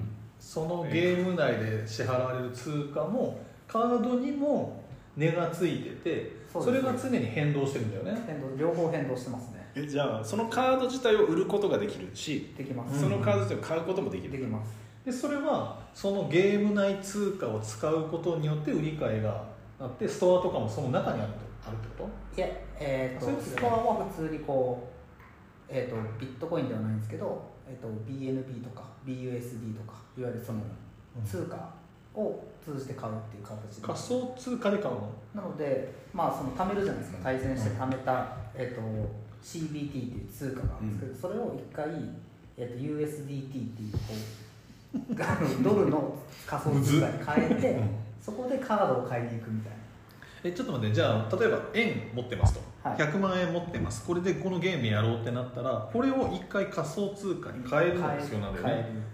まあ、例えば俺よく知らないけどビットコインに変えました、はでビットコインでそのゲームの中のカードを買う、買う。マーケットプレイスがあって、うんはいはいはい。そこで買って、うん。でそれが NFT なんですよね、うんうん NFT をゲームに登録していゲームに入ってる入ってくるんですよそのステキャラが登録するのね。ゲーム内でカードがあるわけじゃなくてもうすでに NFT として存在してるもの。あそうですあそういうこと。でもその存在してるキャラっていうのは何でもよくじゃないでしょ？そのゲーム内でそうですそうです。生み出されてる NFT じゃあ、えっと、2体として同じものはない？ないです。えへえこれプレイヤーが増えれば増えるほどその通貨の価値は下がっていくんじゃないの？えー、と多分下がると思ってまうん。すでここはもうどちらかというと,、えー、といわゆるその生み出される支払われる通貨っていうものがどう売りに出されないかっていう話になってくると思うんですよ。いわゆる現金化されるというか。あキャッシュ化すると下がると思うんですよ。なのでだからみんなが買いを入れてる状態では高騰していくんだよねずーっと。そうですね。うんだけどこれを売り始めたら当然下がっていく、はい、で今そのフェーズに入ってきてて。うんで今そのを防ぐためにいろいろこうやっていくわけですよ、うん。運営としては、うん。えっやっぱすするのね。と、でこのこのじゃあこの支払われた通貨って何に使うのみたいな話になってるじゃないですか、それはカードを合成するときに使ったりするんですよ。ああもっと強くするた時に。えっ、とですね生み出すっていう、まあ悪魔合体みたいな感じ？そうです。合メガテンの体ではないですけど、あの出産ですイメージ。で A と B をカード入れると C がと出てく C るが出てくるんだ。あ A と B はまだ生きてますよ。うん。あなあので4体になるわけですよね。最初じゃ3体持ったの。ー例えば1万円のカードを2万円1万円のカード2枚持っててそれで合わせやすく生み出したら2万円のカードが生み出したらこれもう丸々儲けってこそうですそうです。とえすごいそれはすごいそれすごくない？やるためにうん。それそれ相当の通貨が必要になってくる。ああなるほど。じゃあ5万払って2万生むみたいな感じになったりするんだ。今のところはそ逆転はないですね。今の市場カード価値よりは安いです。生み出す金額で言ったら。うん。俺本当なんかイメージだけで言うとめちゃくちゃバブルっぽいよねなんか。うん。膨らむだけ膨らんで中身空洞みたいな。うん。印象はあるんだけどこれどこに行くの？どこに行くのっていうわけこれで運運営が出してる原資が最初にみんながカードを買ったっていうお金を原資にしてたとしたら、うん。プレイヤーが増えれば増えるほどその一応原資増えるでしょ？原資も増えるんだけど1単価のだから勝ち負けがあって払わないといけないでしょ、うん払ってるで1単価の現金相応の価値は下がっていく下がってくるのか。うん下がっていくからみんながじゃあそれで魅力なくなるぜって言ったら困っちゃうので運営側も何とかしなきゃいけないってなんだけど運営側はもともと現金を持ってない状態じゃん。みんなが買ってそれで回してるから。だからその原資がどこからやってくるのか以外なんかあえっとなんだろう。こう価値を高める。だその NFT ってもともとその絵が欲しいっていうことに価値がついてくるから,、コンテンツありきの話だからキャラクターがめちゃくちゃ魅力でそのキャラをいくら払っても欲しいんだよって言ってその売買した時の手数料を運営が取るとかだったらうん理解できる、あでも手数料はあるんでしょ？一応そうですね。そのうん。NFT を買う時とかその生成する時に、まあ、ある程度の一定の金額が必要っていう感じですかね。であとはその A と B を合体させて C を売る時にちゃんと一応1 100ドルぐらい払うんですよ。うんうんもう別の通貨として。うんダブル通貨払うんですよ。ほえそのがゲーム内で出した通貨プラス100ドル払ってください、今さっき言ったビットコインに変えた。ビットコインで払うまあ、CBT って呼ばれてる。通貨があるんですけどそのゲーム専用の通貨と、えっと、USDD っていうドルの仮想通貨、こっちは仮想通貨ね。両方仮想通貨です。あそうなんだ。ゲーム内通貨はだってゲーム内だけの通貨なんじゃないの？ただこれはもう仮想通貨として買えるんですよ。あ誰もが買える通貨ではあるんです、う、へえあそうなんだ。なのでそれを投資として買う人もいます上がるだろうっていうゲームとは別軸で投資として買う人もいます。ということはこのなんていうのサービス側はゲームの仕組みを作るのと仮想通貨の仕組みを作るのと NFT を発行してるっていうことなのかなそうですね。おそらくそうだと思います。仮想通貨はね誰でも作れるんですよ。あそうなんだ。難しくはない。ですこれはもう本当に誰でもなの誰でも。原資なく。そうなんか俺が分かんないけど沖縄コインみたいなのを作れるんですよ。ね原資なくうん。でそれを支持されるかどうかなんだかだからこれってやっぱ NFT のゲームも同じってこと？さっきあの原資があるないって話だけど結局原資なくて支持されればいいってことはゲームをやりたいって思う人が増えれば増えるほど価値が上がる話になるんだよね。らいやそのえっと分かんない。俺の理解が正しいかどうか分かんないけど、例えばその沖縄コインみたいなの俺が発行して、これあのめっちゃ価値あるから買ってよって1コインを1000円で売ろうとするじゃないですか、何の価値があるのって思うじゃないですか、うん。でそのね、このコインは何の価値があるの、いや2人で対戦した時にあの勝ったらお金もらえるからみたいな話になったら2人減るの困るので俺が払うからっていう話ですよね、でそれで対戦して遊んでよ。めっちゃ楽しいから、で遊んででじゃあ小西さん勝ちましたってなったら、俺が金を払うじゃないですか、でそれは2人から集めたら2000円からちょっと払うでしょ。そうそうそうそう。俺は減るでしょ。減る減る、で3人目が現れてで1000円もらうんだけどゲームが過熱していくと俺はどんどん払うでしだょからあれねその一番はまあこれシンプルに考えると一番初めに払った例えばこれがゲーム参加するのに10万円払うとしてゲームで得るお金がまあ、どんなで頑張っても2万円だとしたらそのプラスマイナスは運営側がプールしてるっていう理屈にはなるけど、うん。でもそんなわけないのか。すぐ回収できたりしたの原資って。えー、と僕はもう原種回収しました。からへえ。みんなが原資回収したらあとねそうなんですよ。持ち出しばっかになっちゃうよね。だからこれが今ガンって今落ちたんですよ。悲しい話なんですよだからおいやまだまだ始まってないんですけどね。これ本当にまだ。始まってない。えっと始まってないというかゲームは始まったんですよ、うん。ゲームが始まって通貨が回り出したんですけどうんうん。まだまだやろうとしていることがいくつかあってそのこうあそロードマップの。サービサービス側が、うんうんうん。でちゃんとゲーム通貨は作ったけどその親となる通貨の発行がまだ出てないんですよ。親となる通貨。こいやでもだからこれってすんげえ頭いい人たちが多分これ構築してんだよね。そのなんか。なんかファイナルファンタジーのなんか14ぐらいでルルシのなんとかああったね。がアクセスされてみたいな話を今思い出した。どんどん違う単語出てくるみたいな。まあここどこなんですかね。一応ただ本当にやっぱ高騰はしてて。現現金化はできた僕は現金化っていうかそれをさらに投資に回してるんですけど。あ現金化がこう、えっとまあ、今の話を聞いててまず一回現金化してその残った上積みで要はもう元は取っちゃって、はい。上積みで遊ぶんだったらもう被害ないなと思う。んだだっけどてそういうことでしょ？あそれもできてます。今今のゲームの状態では多分そう。あだから一回現金化した。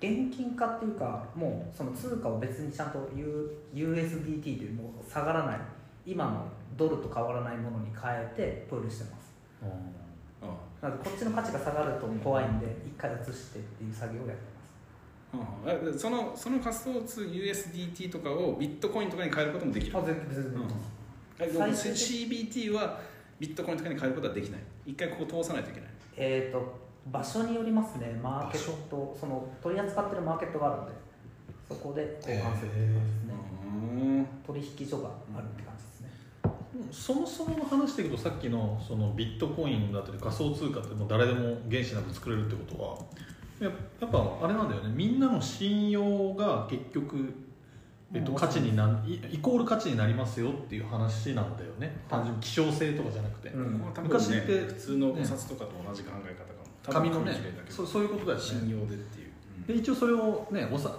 通貨の場合は日本だったりとか国が担保してるけど、それをみんなで担保しようっていうのが仮想通貨なんだよブロッね、クチェーンの考え方ですねねこれだから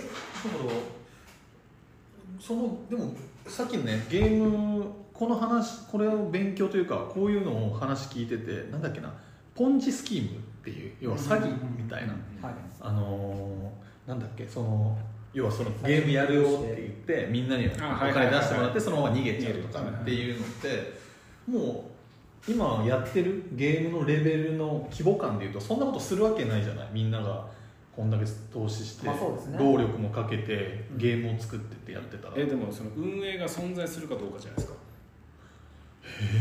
え それはちゃんとなんていうの住所とか。あ確かに。そそれそういうのもあります。そういうのもあんの？ありますあります。全然。持ち逃げもありますしあだから言い分としては開発を担当してるやつが全員持ち逃げしたぜなくなっちまったみたいなーそっか。まあそれでもある意味大金はせしめることができるからやる価値はあるのか。ありますね、うーん。すごいね。なんか生きてる間にこれを理解できるのかね。このね俺まだブロックチェーンも正しく理解してない、うんまあ確かに。ねそもそもで言うとこれブロックチェーンって一応俺が勉強したのでいくとさえっ、とあれ？全然ダメだな。えっ、と基本的にはえー、とどっかにサーバーがあって、うん。今までの家畜でいうとサーバーがあってそのサーバーで発行されたものをみんなが利用する。っていう形だったのがそうじゃなくて利用者がその、えー存在証明をこうチェーンみたいにつなげていくみたいな話なんだよねあれ？違った？俺なんか、えっと、どういう表現が正しいのかわからないけど俺ウィニーの技術でしょ、うん。と思ってるんだけど、えー、とそうそう。でウィンニーって11でつながるじゃない？P2P、はいはい。だっけ？でつながることによってえっ、とそこで担保された証明書がそのつながっていくって聞いたんだけどななんか。チェーンとして。いろんな A 君が証明したチェーンが1個目あります、うん。でそれを B 君が、えー、と開きました。じゃあそうすると証明することになります。B 君が証明します、で次 C 君がそれを見たら C 君の証明もそこにつきますってなって、もうこのこれがチェーンのようにつながるからえっ、となんていうの？その、えー複製できないだったりとか改ざんできないみたいな仕組みになってるっていうのをこの前読んで、ああって思ったんだけど、これでもその A 君が A 君は A 君だよって証明するのを B 君がしてるから、A えっと、A 君が例えば作った何かは B 君が証明しているということ。その B 君を C 君が証明しているからっていうことによってこれは唯一無二の、えー証明書がこんだけの人が証明したから唯一無二なんですよっていうことでコピーできないっていう意味ですよね。多分多分そうよね、うん。そういうことよね。だから、えっと、普通にキャプチャー取ったりとかでコピペしてコピーすることはできる、まあまあそれそれはできる。それはできて それはできる。それ自体は証明されてないから偽物だっていうことになるわけだ。そういうことよね。デジタルデータとしてその証明がないっていうということは話僕らは証明されてるかどうかを見ることはできるのかああそれも分かんないね。確かにそうですね。だから B 君が証明しているっていうことを僕らは確認できるのかってい。うのもわからない。分からない。分かんない。でもあんのかな？やっぱりそのないと。ないのかな、いやなないとおかしい話ないとおかししいよね。えでも仮想通貨で全部それの集まりなんでしょ？違うの？仮想通貨は、それの集まりっていうのとマイニングっていうあ掘り出すとかっていうやつ。そうこれも謎の俺も理解できてない 謎マインのいまいち理解できない。謎の何かによって掘られて出てきます。ああここまだ俺たち分かってないよね。ここ面白いね。あーあなんか俺てっきりそのブロックチェーンっていうそのチェーンになってる仕組みがマイニングっていうのに関係してるのかと思ったら違うんだ。ちなみにマイニングも誰でもできるんですよで YouTube で検索したらマイニングしてどれぐらい稼いだかみたいな人たちが出てきてあれにはグラフィックボードがなぜかグラフィックボードが必要で。でもなんか聞くね。処理速度が必要みたいな。でそのグラフィックボードをいくらいくらのを買って何ヶ月運用したらこのグラフィックボード代をめ元が取れるのかみたいなことを YouTube で上げてる人たちがいて大概みんな元が取れないんですよ だから2代目3代目のグラフィックボードを買ってうん。その能力を上げていくっていうことにしてるけどうん。仮想通貨はな何年かに1回半分になっていくんですよね。あのビットコインは。どういうこと？そう半減期って有限なのビットコインって有限なんですよ。え？あはいそうなの？だからダイヤみたいな金みたいな感じで俺も分かんないんだけどう、えっと、ビットコインは最初から何何年かに1回半分になる。埋蔵量が。で例えばこ今年は100掘り出しても来年は50になるんですよ。えちょっと再来年は25になる全く意味が分かんない。これ何？どういうこ金とかってそうじゃないですか。金山行って掘ったら、と掘ったらなくなる。なくなるっていうことをビットコインでも同じようにしててだからビットコインって価値があるっていう。ビットコインはそういうルールでやってますよっていう話なのそうです。そしたらやっぱりあそれで仮想通貨盛り上がったけどそしたらんなくなるの困るじゃない困るだから有象無象があの仮想通貨の波に乗って無限に発行できる状態になったりとかしてるようなイメージです。へでそれは謎のブロックチェーンという誰もおそらく理解してないであろう信用の名のもとにこう回ってるから。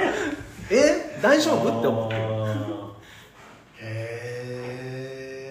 えすげえな。すごいっすよね。すごいねでも確かに確かになんだけど俺らは当たり前のように通貨って使ってるけどこれね昔のコインを使ってる人が当たり前の人がいやいやこっちの方が価値あるよって紙を渡したとして信用しないもんね、えー絶対信用しないなと思うから。米をマスで測ってた時代に500 円玉持ってっても米を残せたら食えねえじゃんこんなもんって言われておしまいだもんなっていうのから言ったらマジで俺らね理解できんのかなっていうのはちょっと思ったりするのよね、したいけど、でもさ例えば楽天ポイントって謎であ100円200円使ったら1ポイント入るでしょ。うん。誰が？えでもこれもあれでしょ？楽天が払ってるだけでしょ？楽天はどっから払ってんだっていうだから楽天は要は営業活動をしてその利益をわざわざ分配してくれてることになるじゃないですか。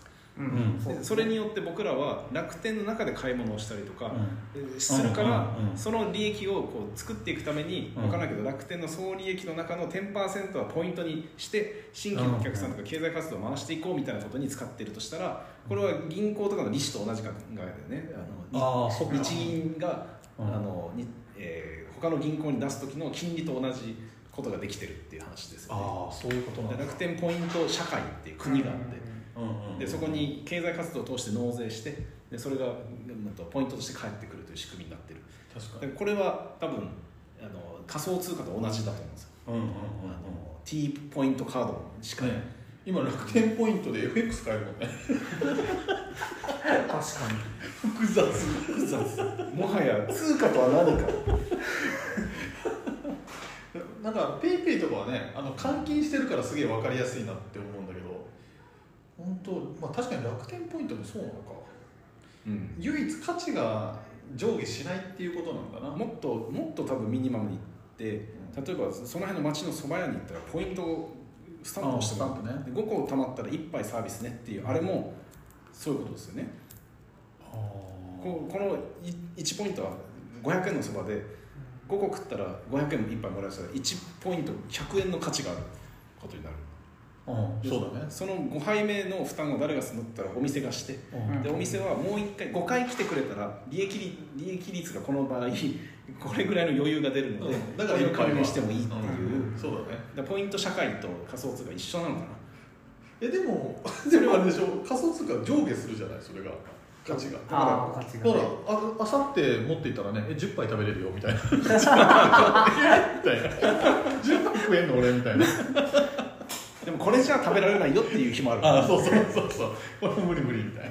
あと100枚ぐらい必要みたいな。で そのその時はそのポイントを俺がたまった5個ポイントたまったポイントを売れるかどうかっていうのがまたあ確かに話そうだね。うん。現金化っていうのはそういうことでね。でこれを俺がこれ買ってよって言った時にあそこの蕎麦屋はマジでもう並んでてもうか食えないけどこのポイントたまってる人は優先的に買えるんだってなったら、じゃあ1000円出してもいいから欲しいわ。な人が出てきたら価値がある。よねでもそれってやっぱ物があってそれが欲しいという状態になってるから成立する話だけど、うん。そのそのゲームは分からないわ。あうんまあ一応正直ねうんこれは一過性だとは思ってます。一過性か。ん。だどこで逃げるかって話になる。そうっすね一過性なでもなんかどうなんだろうね。いやあのただし信じ信じるっていう前提に立ったらその仕掛けてる人たちはこの仕組みが成り立ったら永遠に儲けれるというか利益を上げられるみたいな感じの算段ついてるような気がするのよ。ねううん。んまあそうですね。ね。逃げ逃げない前提で言ったらね。終わりに向かってる考え方じゃないですじゃなくて。じゃなくて。ユーザー増えた方がいいしみんなが売買とか取引してくれた方がいいししそれで成り立つという仕組みをちゃんと考えてるはずだ。うん。まあはずだね。でそれが理解できないんだ俺たちはっていう話。っていう一応ねそうなんじゃないかっていう。でかつ今のうちこれを、えっとまあ、先行者利益としてあの世の中に広めていったらやっぱ後後置いてなかなか勝てなかったりするはいはいはっていうのでなんか考えてたりするのかなと確かに。頭ねそういい人たちわからないけど金を最初に見つけたやつが、めっちゃ価値を後でねどんどんつけていくみたいな可能性もあるから。そうそうだね。わからないやつはバカを見てる世界かもしれない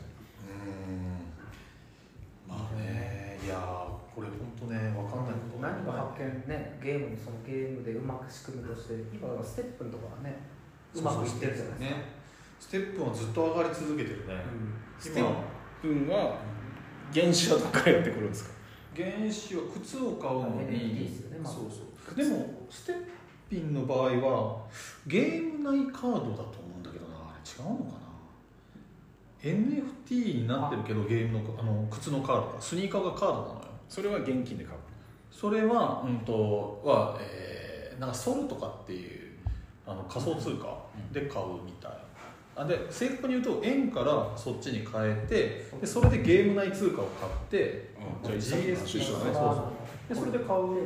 あれですよね、そう G そう。GST かな。なんかそんな感じ GMT かなんかそうそうそうそう。で歩けば歩くほどそれが溜まっていって逆もあるわけでしょ。現金に戻せる。現金にも戻せるっていう感じなんだよね確かね靴が壊れたりするんですよね。あそうそう。靴もそれ使ってると消耗するからゲーム内通貨を使って新しい靴を買う修理する。修理すとかも必要だしなんかあのそのパワーを、えー、一回歩いたらパワーが消費するからそれを回復する必要もあるのにお金も使ったりもするらしいから、なんやかんやでその簡単に原子を回収できないようにはなってるっぽいけど、はいはいはいでもなんかそそういうゲームが2つ存在していて、それにユーザーがいっぱい集まってるってことは、なんかこう何かあるんでしょうねやっぱ儲かる仕組みが。うん。まあこれね先行者利益だと思いますマジで。そうなのかな、やっぱり、でもなんやかんや下がったって言っても僕が買った時の6倍ぐらいしますからね今買ってて。へ一時期は10倍まで上がりましたけど。えへちなみにそのステップステッピンのスニーカーのカードは初めが6万ぐらいだと今もう10万近いじゃないと買えないみたいえな感じになっててしかもそれが一番ランクが低いカード。これがなんかそうそうそう。なんかランクがあるんだよね。プレミアみたいなのがあったりしてレア。とかそれはさ100万超えるみたいな、あるらしい。これ僕が今やってるサイボールもコモンからレアゴールドシルバーゴールドプラチナレジェンダリーってあるんですけどレジェンダリーは今価格で言ったら700万とか。え？700万もすんの？700万すげえすごいですよいやーだから本当ツイッターとか見ててももう投資金額130万超えましたみたいな普通にそのステッピンとかねやってんだよねみんな。俺の今ビットコインっていくらになってるのか見てみよ今上がってますからね。今上がってんの？今ようやく上昇期に入ったって感じですかね。う最近はね全然見てないんですよ、見てない時が上がるっていうもんね。うん、あの投資のコツは忘れることだって聞いたから。忘れてたわ。今いくらになってんだろなんか、でも本当俺がステッピン興味持ったのは、う、今あのコークオンっていうアプリを使ってるんですよ。あはいはい。自動販売機で使えるやつ。そうそうそうそう、あれでウォーあのウォーキングしたらポイントがたまるの知ってます、あそうなんだ。そうそうそうそう。で1週間目標達成したら1個ポイントがもらえるんですよ。ほうほうほう。で、えっと、今失礼します。お疲れです。ああっち誰もいない。です。えー、ロゴロクにいます。はい。お疲れです。お疲れ様です。7 7000歩？1日7000歩で1週間で、まあ、500 5000歩か5万歩かぐらいを目標にしててこれ達成するの、まあ、ぼちぼち歩くわけですよ、うんうん歩くじゃん。ポイント1個たまるじゃん、うん15個たまってジュース1本もらえるのよ。遠い遠い。あとあと3つなのねポイント。いやすごい。すごい。これすげえちょっとステッピンやろうかなって思うでしょ？でも俺もなんかあ歩いたらたまる系のやつをあやってたんですよ。うん。でこれは歩いたらなんかねこう何か缶が溜まってくの。1000歩ごとに。でその缶が溜まりましたよってお知らせが来てその缶を、えーこうポイントに変えるために広告を見るんですよ。でそのその広告を見終わったら2倍にするための広告を見ますかって言われてくるのでその広告を見たら、計30秒の広告ゲームの広告だから1分ぐらいかかるわけですよ、で俺歩いたら1万歩とかたまるのね、うんでこれ3000歩ごとに見ないと消えてくから。だから3000歩ごとに見ないといけないんだけど1万歩っつったら要はだから20分ぐらいこうここを見ることに失うことになるから。でそれでたまったポイントが本当ねなんかそれをやってたまって100ポイントぐらいなんですよ、うん。で1万5000ポイントいかないと、あのスタバでコーヒーがもらえないみたいな。の でもう消した。ほなほなのあるか。っつってすごいよね。いいね。いいね。いやそれぐらいやっぱお金儲けるって大変なのよね。でも今仮想通貨見たら2倍ぐらいですね。え？何？一買った時の？一回仮想通貨は買って一回損して現金化って一回しちゃってて、現金化とか逃がしちゃってでそれをまた追加で入れて、えっと、もうそんなね大きな金額でやらんとこうと思って30万入れて今60万ぐらいです。えー、あでもいいね。イーサリアムがおめっちゃ高くなってる。へ差はイーサリアムはまたそのビットコインとは違う仮想通貨なんでしょ？まあ違います、ただそのうぞうむぞうのねブロックチェーンを作っ仮想通貨を生み出している元凶での一つでありますよね。それどういうことイーサリアムネットワークチェーンの中にあの仮想通貨を生み出す仕組みが簡単にできるよみたいな。NFT で一番使われた使われているのがイーサリアム。でああそそこから派生してる。えイーサリアムは要はそのフレームワークみたいなのを作り出したってこと？あそうです。こでもこのねかんない。技術が。技術は分からない。のね。すごいね。でもなんかこれそういう技術を持ってたらなんかいくらでもなんかできそうね。でも現金化すると現金化した途端税金かかるんですよ。うん。だから現金化できない。えそれってどれぐらいかかるんですか30%ぐらいじゃないですか。20%そんなかかれんの？あのどれぐらいやるかっすよあのバレない程度にやれば、うん。3万とか4万とか。あー。桁がね3ついくとまあそりゃそうだろうね。はい。確実にバレます。ねすごいでもなんかこううん十万ぐらいのって言ったらあれだけどリスクを冒すほどかって思うのでどういうこと？要は今俺これぐらいのお金でこの仮想通貨を買ってるけどこれがどうなのかと別にいいんですよ。ああある意味ね。損損してもいいしだからだから倍になっても別に現金化しようと思わないしただなんか持っておくっていうことで何かが気づけるかなというか。だからこう長く持って、まあね、子供の代になった時にこれを渡してもいいぐらいの お父ちゃん忘れてたわみたいな。お2000万になってるよみたいな。それいいね。それはいい話。これ逆はないの？そのあれみたいに。なんかお推奨が入るみたいなのはないの？いやないです。それはない。現物なんで FX みたいなやつはないの？ないです。ね FX もありますけどね。一応。仮想通貨の FX なんて今ああそうなんだ。FX は怖いよね。怖いですね。うちょっと前にアップはいダウン上と下でですああやったね。あれあれのあれが見えてきたって言ってたんだけど見えなかった。しやっぱり1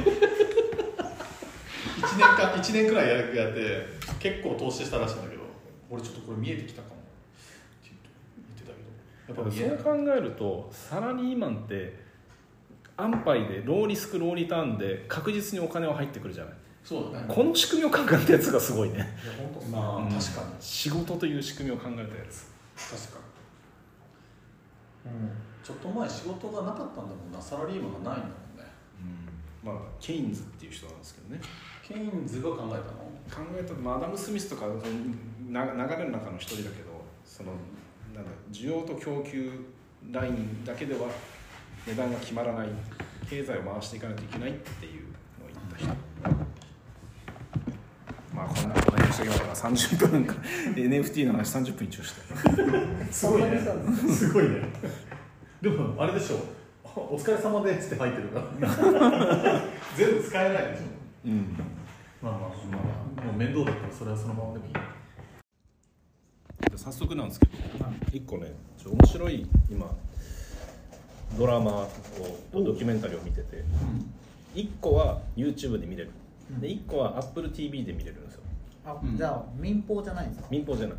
で AppleTV 入ってないとちょっと見れないんだけど AppleTV の方は、えっとね、スタートアップ競争局っていう WeWork って知ってる？民なんかあのシェアオフィスというか。そうそうそうコワーキングスペースで、えーめちゃくちゃ急成長してうん。その創業の人の破天荒ぶりにぶっ壊れたあっていう。そうなの？なんかソフトバンクがめっちゃ出資してたよね。孫正義も出てきます。ね。孫正義も出てきてめっちゃ金を突っ込んで,、で崩壊するみたいな、ん。でその人がいかにこの帝国を築き上げて自分で滅ぼしたかみたいな話のやつがあってうん。これがねすごい面白いんですよ。えなるほどあのなんだろう。カリスマなの。でももともとはそんなにカリスマじゃなくて、うん。なんだろう、えーしょうもないものを売って失敗してた。なんかし小さいあ起業家みたいな。うん。でその人。能力はあった。えっとねうーんはったりがうまいって感じ。あでそこにこうある女性と出会ってあなたのあなたが本当に情熱を感じることをやんなさいみたいなのででこれだ。っつってこれをこう見つけてそこに情熱が乗っかってでこうめちゃめちゃ風呂敷広げた状態でバンバン打っていくっていう。でこれアメリカあるあるなんだろうけどそんなにすごいなら金払おうって誰かが払ったら、あの人が金払ったんだったら払おうみたいな感じで実態とは別に膨れ上がっていく、うん。でそのお金が入ってきたらもうこの、えー主人公はバンバン金使うのね ちょっとあの誰かさんに似てるんだけどもうみんなにおごる。しうんうんうんあのもう大盤振る舞いする、うん。なるほどうん。でこれがあのあまりにもこう虚像がでかくなってってうん。崩壊しますという話なのねえそういう話なのあれって？あれもう一応じ実話に基づいてるので。いやいやというかその WeWork 自体が、まあ、WeWork が今俺どうなってるのかよくわかんない。WeWork は多分ね今ソフトバンク傘下で動いてだからるのかな。もうそうか。買収されちゃったのか。そうそう。完全。引き取られたのかな、ん。まあ一応残ってます。おかしくなって引き取られたってこと？事業自体。それともも途中で。途中で。出資者たちが、うんもうこいつ頭おかしいってなってその創業者を、えー取締役会でクビにして。ううんうんうん。で別の支配下で、えー運営していくっていうことで今も続いている。あでもまあそれぐらいこう多天候な人なんだ魅力的なあも人というか。すごいですよ魅力的すごい。なんでこんなことできるのかなっていうぐらい常軌を逸した金の使い方ですよ。うんえ今日話したいのはそのどれぐらい状況を逸してきたかっていう話なんだ。ではない。であじゃないんだ。ではなくてそういう人がいてうんでもう一個が覆面ビリオネアっていうこれ YouTube で見れるんですけどディスカバリーチャンネルのあるコーナーでこの人はもうめちゃめちゃ金持ち。うん。これドキュメンタリーなのね。ドラマじゃなくて本物が出てきてこの人がもう一回アメリカンドリームできるかって全部捨てて全部捨てて誰も知らない土地に行って100ドルとトラックと携帯だけ持った状態で1億円の売り上げを3ヶ月で作るっていうドキュメンタリーです3ヶ月3ヶ月で。これめちゃくちゃ面白くて。うんでここに、えーもうなんだろう最初すごいよ。住む場所がないから車で寝たりとかするのね。だから最初は宿を借りるところからだっつってこの100ドルを何万円かにして宿を借りるところからスタートするのね。でも本当になんだろう食べ物とかもないっていう状態が100ドルだけでするんだけど、今俺最後まで見てないんだけど今ねえー400万円ぐらいになってる。あすごい。でも残りあと20日ぐらいしかないやばいね。こっやばい。からどうやるんだろでこの人がどうやってその金を作っていくかっていうのが、うん。ちょっとそのスタートアップ競争力に似てるんだけどもうねやっぱカリスマ性なんでうん。まずこの覆面ビリオネアの人はいつもニコニコしてる。でこうチームを集めて俺にはできないんだっていうなんか自分にできないことをカバーするためにいろんな人を口説いていくんだけどでもやるよなみたいな鼓舞してもうやるぜみたいな。でそのチームメンバーの一人が誰か怠けようもんならすぐ行ってこのなんかあの取り組みにお前は情熱を感じてない。って鼓舞して。でこれもうめっちゃいい取り組みだからやるって言ったじゃないかみたいな感じで、おいやるんだっつってまたパフォーマンス上げて達成するみたいな。そういうことをしてるのね。でこれもスタートアップ競争力に似てて。なんか劇場型ですね。そう劇場学科のなんせ90日しかないから。う そりゃそうだね。この1日にこの人どれぐらい動いてるんだろうっていうぐらい動くんだけど、うん。でスタートアップ競争局はそこにプラスお金を出す。なるほど。例えば契約がうまくいかいきそうにないっていうそのなんだ、えービルとかをフリースペースを借りてそこをコワーキングスペースに変えるっていうためにビルのオーナーと話するときにビルのオーナーが「うんちょっとな」って渋ったらそのレストランとかで一番高いものがこう出てきたりとか、へ えーこのこのキャビアおかわりみたいなのとか、うん。うん。じゃあそれ賃料倍にしましょうと、ん。払いますみたいな、全部借りますとか、うんえそんなんマジでできんの？みたいなのも、もうやっちゃうできますって言っちゃう。でその後どうにかすることを考えるみたいな人なのね、だなんかこう相手のんなんだろう気持ちをこう倍化させるっていう能力がこの2人共通してて結末は分からない。まだあの最後まで見終わってないんだけどこれがね面白くてで俺ちょっとその気があるんじゃないかと思ってるんですよ、あーありそう。うん、話聞いてて。そう。だから俺はなんか反面教師をこうスタートアップ競争局では見てもう一つの方では90日の縛りはないのでもっとゆっくり俺なりにやっていけばいいのかなっていうふうに見てます。うん。でこのね、えっと、ビリオネアの方はうん。お金がなさすぎて、うん。あのはいなんだろうご飯とかこうホームレスに配るとこがあるでしょ。うんうん。あそこで働くの一一瞬だけ。うん。初め。一番最初にお金がない時に、で、えっと、働かないでご飯もらうのはフェアじゃないかなっつってそこのボランティア手伝った後そのご飯をもらう、でその時に自分がいかに贅沢をしてたかでこの人たちがホームレスとかの人たちがいかに美しいかっていうのをこうなんか感じてこの町のためにこの人たちが働かなきゃみたいな、まあ綺麗なことを言うわけですよ、あなんかこういう気持ちとかこういう目標みたいなのがないとちょっと嫌だなと思って俺自身が。いや。うんあそれ自分を客観的に見た時に常にそういうのがあったなってこそうそうそう。いやなんかあのビジネスができてるな俺って感じてる時って、と、そのビジネスゲームができてる。うんだけどその例えば目の前にいるお客さんとかを別に寄り添ってないし、うん、なんだろう。こうこのお客さんと一緒にここまで達成しようみたいなこととかで社員を鼓舞してるわけじゃない。っうん。ていうのが間違ってたかもなって思ったという話です。でこのスタートアップ競争局の方があもともとの俺で。でこっち側にもっと寄せていかないとなっていうのを学んでるという感じ。ーもっとこうあれなのね。あのーなんだろうなでもこれ。あのじゃあビジネスの枠じゃないビジョンっていうのかなんていうの思いというのか、うん。そういうのが欲しいってこと？あった方がいいんじゃないか。そうそうそうあった方がいいんじゃないかっていう、うん。それがこの2つの違いだってこと？そうそうそうそう。スタートアップそうだからね多分ねこう2人の動きはあんま変わらないんですよ。うんたただちょっと金の使い方が荒いとかあるんだけど、うん。2人のなんだろううん手法というか。手手法はあんま変わらなくておそらく。見てる世界が違う。なんかそこが俺ちょっとよく分かんなかったな。もうちょっとそのなんだろうな、えっとね、うん。ビリオネアの人はうん。最初はゲームで100ドルを1億ドルにするぜっていうゲームで参加するんだけど、うん、あそうだ、前半でくじくのね。前半で稼げない。でそのホームレスと同じように飯を食うしかないっていうので結構くじけるわけですよこれはうまくいかないかもみたいな。でもそこで目的を見出すの。でゲームで始めたけどこういう大義名分のためにやるんだ。っていうのでエネルギーがこう湧く。一回心折れそうになるのね。そうそうそうそう。もう病気とかになっちゃって。うん。でこうそのお金がもう払うんだけどもう残金なくなってみたいな。でこれ本当にうまくいくのかなみたいなふうにこう落ちる。んだけど目的を見出してからまた上がっていくっていう。だから鼓舞するその人たちを鼓舞する言葉もちょっとなんだろうな、えー、良くなるというか、感情が乗っかるというか。そうそう。ここの街のために。のためにじゃないんだねそう。この街のために。っていうののビジョンが乗っかる。なるほどね。でもスタートアップ競争局の方はもうとにかく俺のためにみたいな。このシェアを広げるんだ。俺たちのビジネスを広げるんだ。っていう感じでうん。ゲームで過ぎないっていう感じかな、あなたがでも動いてる時っていつもなんかそのビジョンというかそういうの結構。えー、本当？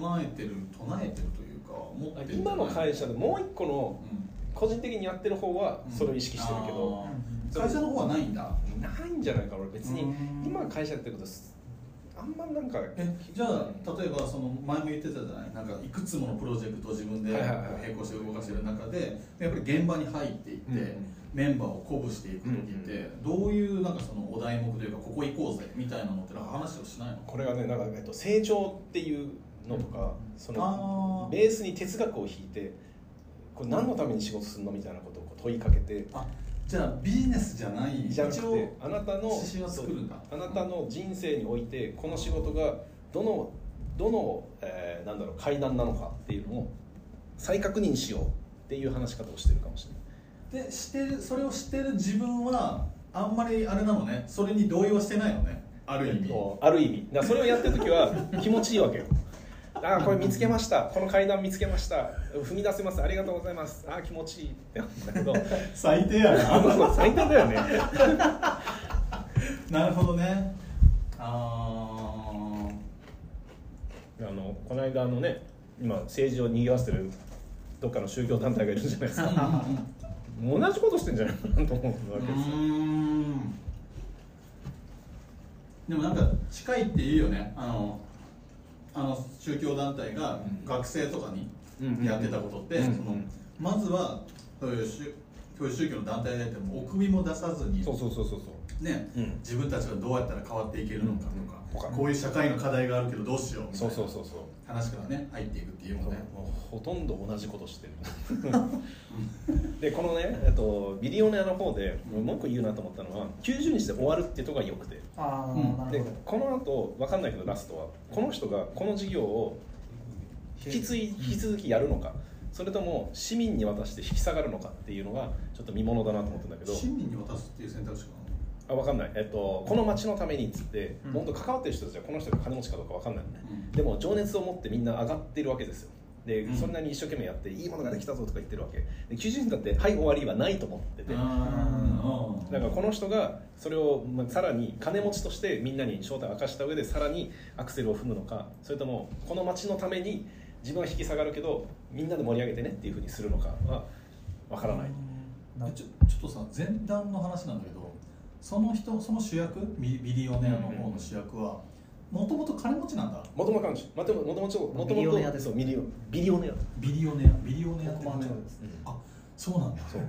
はあ。だからこの人がもう一回あの金稼げるかっていうドキュメンタリー。あそういうことねそれ町の人怒んじゃない？お前なんでそんな正体隠した後でね分かったら、うん。お怒るだろうから本人も超プレッシャーかかって、これを事業をび成功させれば怒らないじゃん。途中失敗したら「お前金持ちだったら金出しとけあの時」って言われちゃうから。このビリオネアビリオネアは自分で1回目は創業してお金持ちになってる人もうめちゃくちゃ金持ち。そっか。その引き継いでとかじゃなくて？じゃなくて自分で自分で起こして。起業した人の方がだからもう一回できるのか。でこうなんかプロジェクトの命が短いって結構俺いいなと思ってて、なんか会社って永遠に続くものじゃない。うん。あの永遠につ、まあ、潰れたら潰れるんだけど寿命もあると思うんだけど基本的にはそれを意識しないで勤めるじゃない。うん。そうだね。でも例えばあと3年で今勤めてる会社は解散しますって言われたら多分働き方変わると思うのね。うんうん。変わると思だからなんかこのこの感覚でその3年後、えー終わるタイミングのおそらく半年後ぐらいから次のプロジェクトにどう移行しようかなって自分で考えたと思うんその時って成長な気がしててうん。これまでねこの2年半の中で培ってきたことを次に生かしてもっと、えー高いプロジェクトもっとおもろいプロジェクトやるぞとか、もう疲れたからもう休めるようなプロジェクトにやろうとかっていうのもその2年半で培ってきた経験がこう呼び起こしていく。だから休み方もなんかスーパー休めるというかさ。だかあらこの寿命が短いって結構面白いなと思って。ーね分かりやすいよねゲームとしてね。うんうんそうそうう。ん。いやだって会社にいたらやっぱりか新たな課題がいくらでも出てくるからな。なぜならゴールがないからね。そうそうそうねゴールないもんな。なんかこう理念みたいなの掲げても。ねそれでゴールがない理由が多いもんね。なんかちょっと無理でしょっていうか写楽性というかなんかみんなをワクワクさせますとかって仮にあったとして、みんなの範囲とワクワクの定義って何みたいな。どどこまでっていう。あそうだね。ビジョンってまあそういうふうにねなんか作られてることがやっぱり。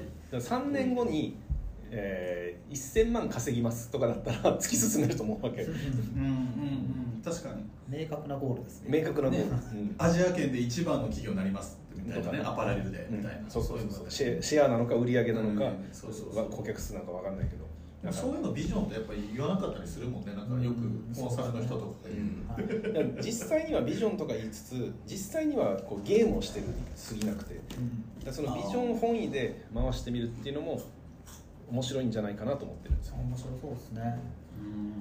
でここでちょっと一回終わっていい、うん。これのちょっとね 2, があります。えっと売り上げを上げ続けるっていうこう永遠の呪いみたいな資本主義の呪いみたいなみんなかかっててでそれが結構苦しいと思うんだけどそのこの間古典ラジオの,、えーその資本主義の会を聞いた時に株式会社古典は、えっと、スポンサーを集めるけどスポンサーに見返りを出さないっていう決断をしたんですね。でそれはじゃあなんで参加するのっていうと,、えー、とこの歴史をデータベース化して社会を良くします。これを体系化してみんなに届けることによって過去の学びっていうのを現代に生かせるようにみんなにその、えー、と武器を与えます。っていうことが社会貢献である。でそれに参加するっていうメリットがあります。だから言ってしまえば多分これボランティア活動とあんま変わらないような気が俺はしちゃうんだけど株式会社でそれをやるっていうのがおもろいなと思っているんだけど、そのにちょっと似たようなというか、えー今仕事とは別に結構時間を割いている取り組みがあってですね、うん。でこれは Google のあの Google のって言ったらダメか、えー、と某会社のなんかすごい人が これ後で切るの？あそう切りめんどくさいね。切らないかもしれない。すごい人が、うんえー沖縄にのなよくしたいから。これなぜなのかっていうのはちょっと割愛するけど、うん。沖縄をこう盛り上げたいからっていうことで学生にロールモデルになる人たちをいっぱい紹介するっていう授業をやったんですよ、うんうん。でまあ、これが本当とんでもない人たちが次々と現れるっていう、えー授業で、うん、となんか自分が気持ちよくなるためにやるっていうのは結構あるのね、あの俺もなないわけじゃないんだけど大学の中で授業を持つって俺の話を聞いてくれる気持ちよさみたいなのがあるわけですよ。まあまあまあね、うん、なかなかないからね、うん。そんなこと。でもそれを目的にしていないのはこの人自身が自分よりもすごいっていう人を連れてきたりとかするのね、うん。えーもうなんか大学で講話とか結構やってますよみたいな人もわざわざ沖縄まで自分でよ渡渡航費を払ってくるわけそうあで授業をするでこの取り組みをもっと拡張させたいっていうことになって、えー今ね、えー研究をしている大学の先生と研究をし始めたりとか研究しようっていう会話をしたりとか、えー沖縄にあるあの科学技術大学院大学と連携をしようじゃないかとか、えーなんか東京の投資家の人たちに投資の話をしてもらおう。でもお金はいりませんとか、なんかこうお金が関わらないなんだろうな謎の価値観でみんなをつなげようという取り組みをしているんですよ、うん。うんうんでこれがね俺結構最初なんだろうこう手伝ってるだけだったんだけどだんだんこう自分の心を侵食している気がしてこれすごいんじゃないかというか,、んかこの新しい働き方というか。で今ここ全然お金がない。お金が入るスキームになってないから。でもなんかどっかで分からんけどお金入るんじゃないかと思って売り上げとかではなく。うん。な何かのお金支援みたいな？本当古典みたいなそうそうそう。かかもしれないしなんだろうね。なんて言ったらいいんだろう。落ちてるかもしれないなんかよくわかんないけどお金が入るような気がしてバッジとか作ったらめっちゃ売れるかもしれないとか、それこそ、まあ、無理なのかないやなんかあのそういうのって音声データとかさ、うんうん。講義のデータとしてねみんなに公開してみたいなのができたら、とかね。聞きたいって思う人多そうだけど、ね、そうそうサブスク的にね、うんでなんかそういう取り組みがどこにこれも結末もがあるかわかんないけどこれ利害がない利害なんだろうね、ちえーおビジネスではない土俵でいろんな話をこういろんな人としていくうちにみんな結構それ持ってそうだなっていう。うん。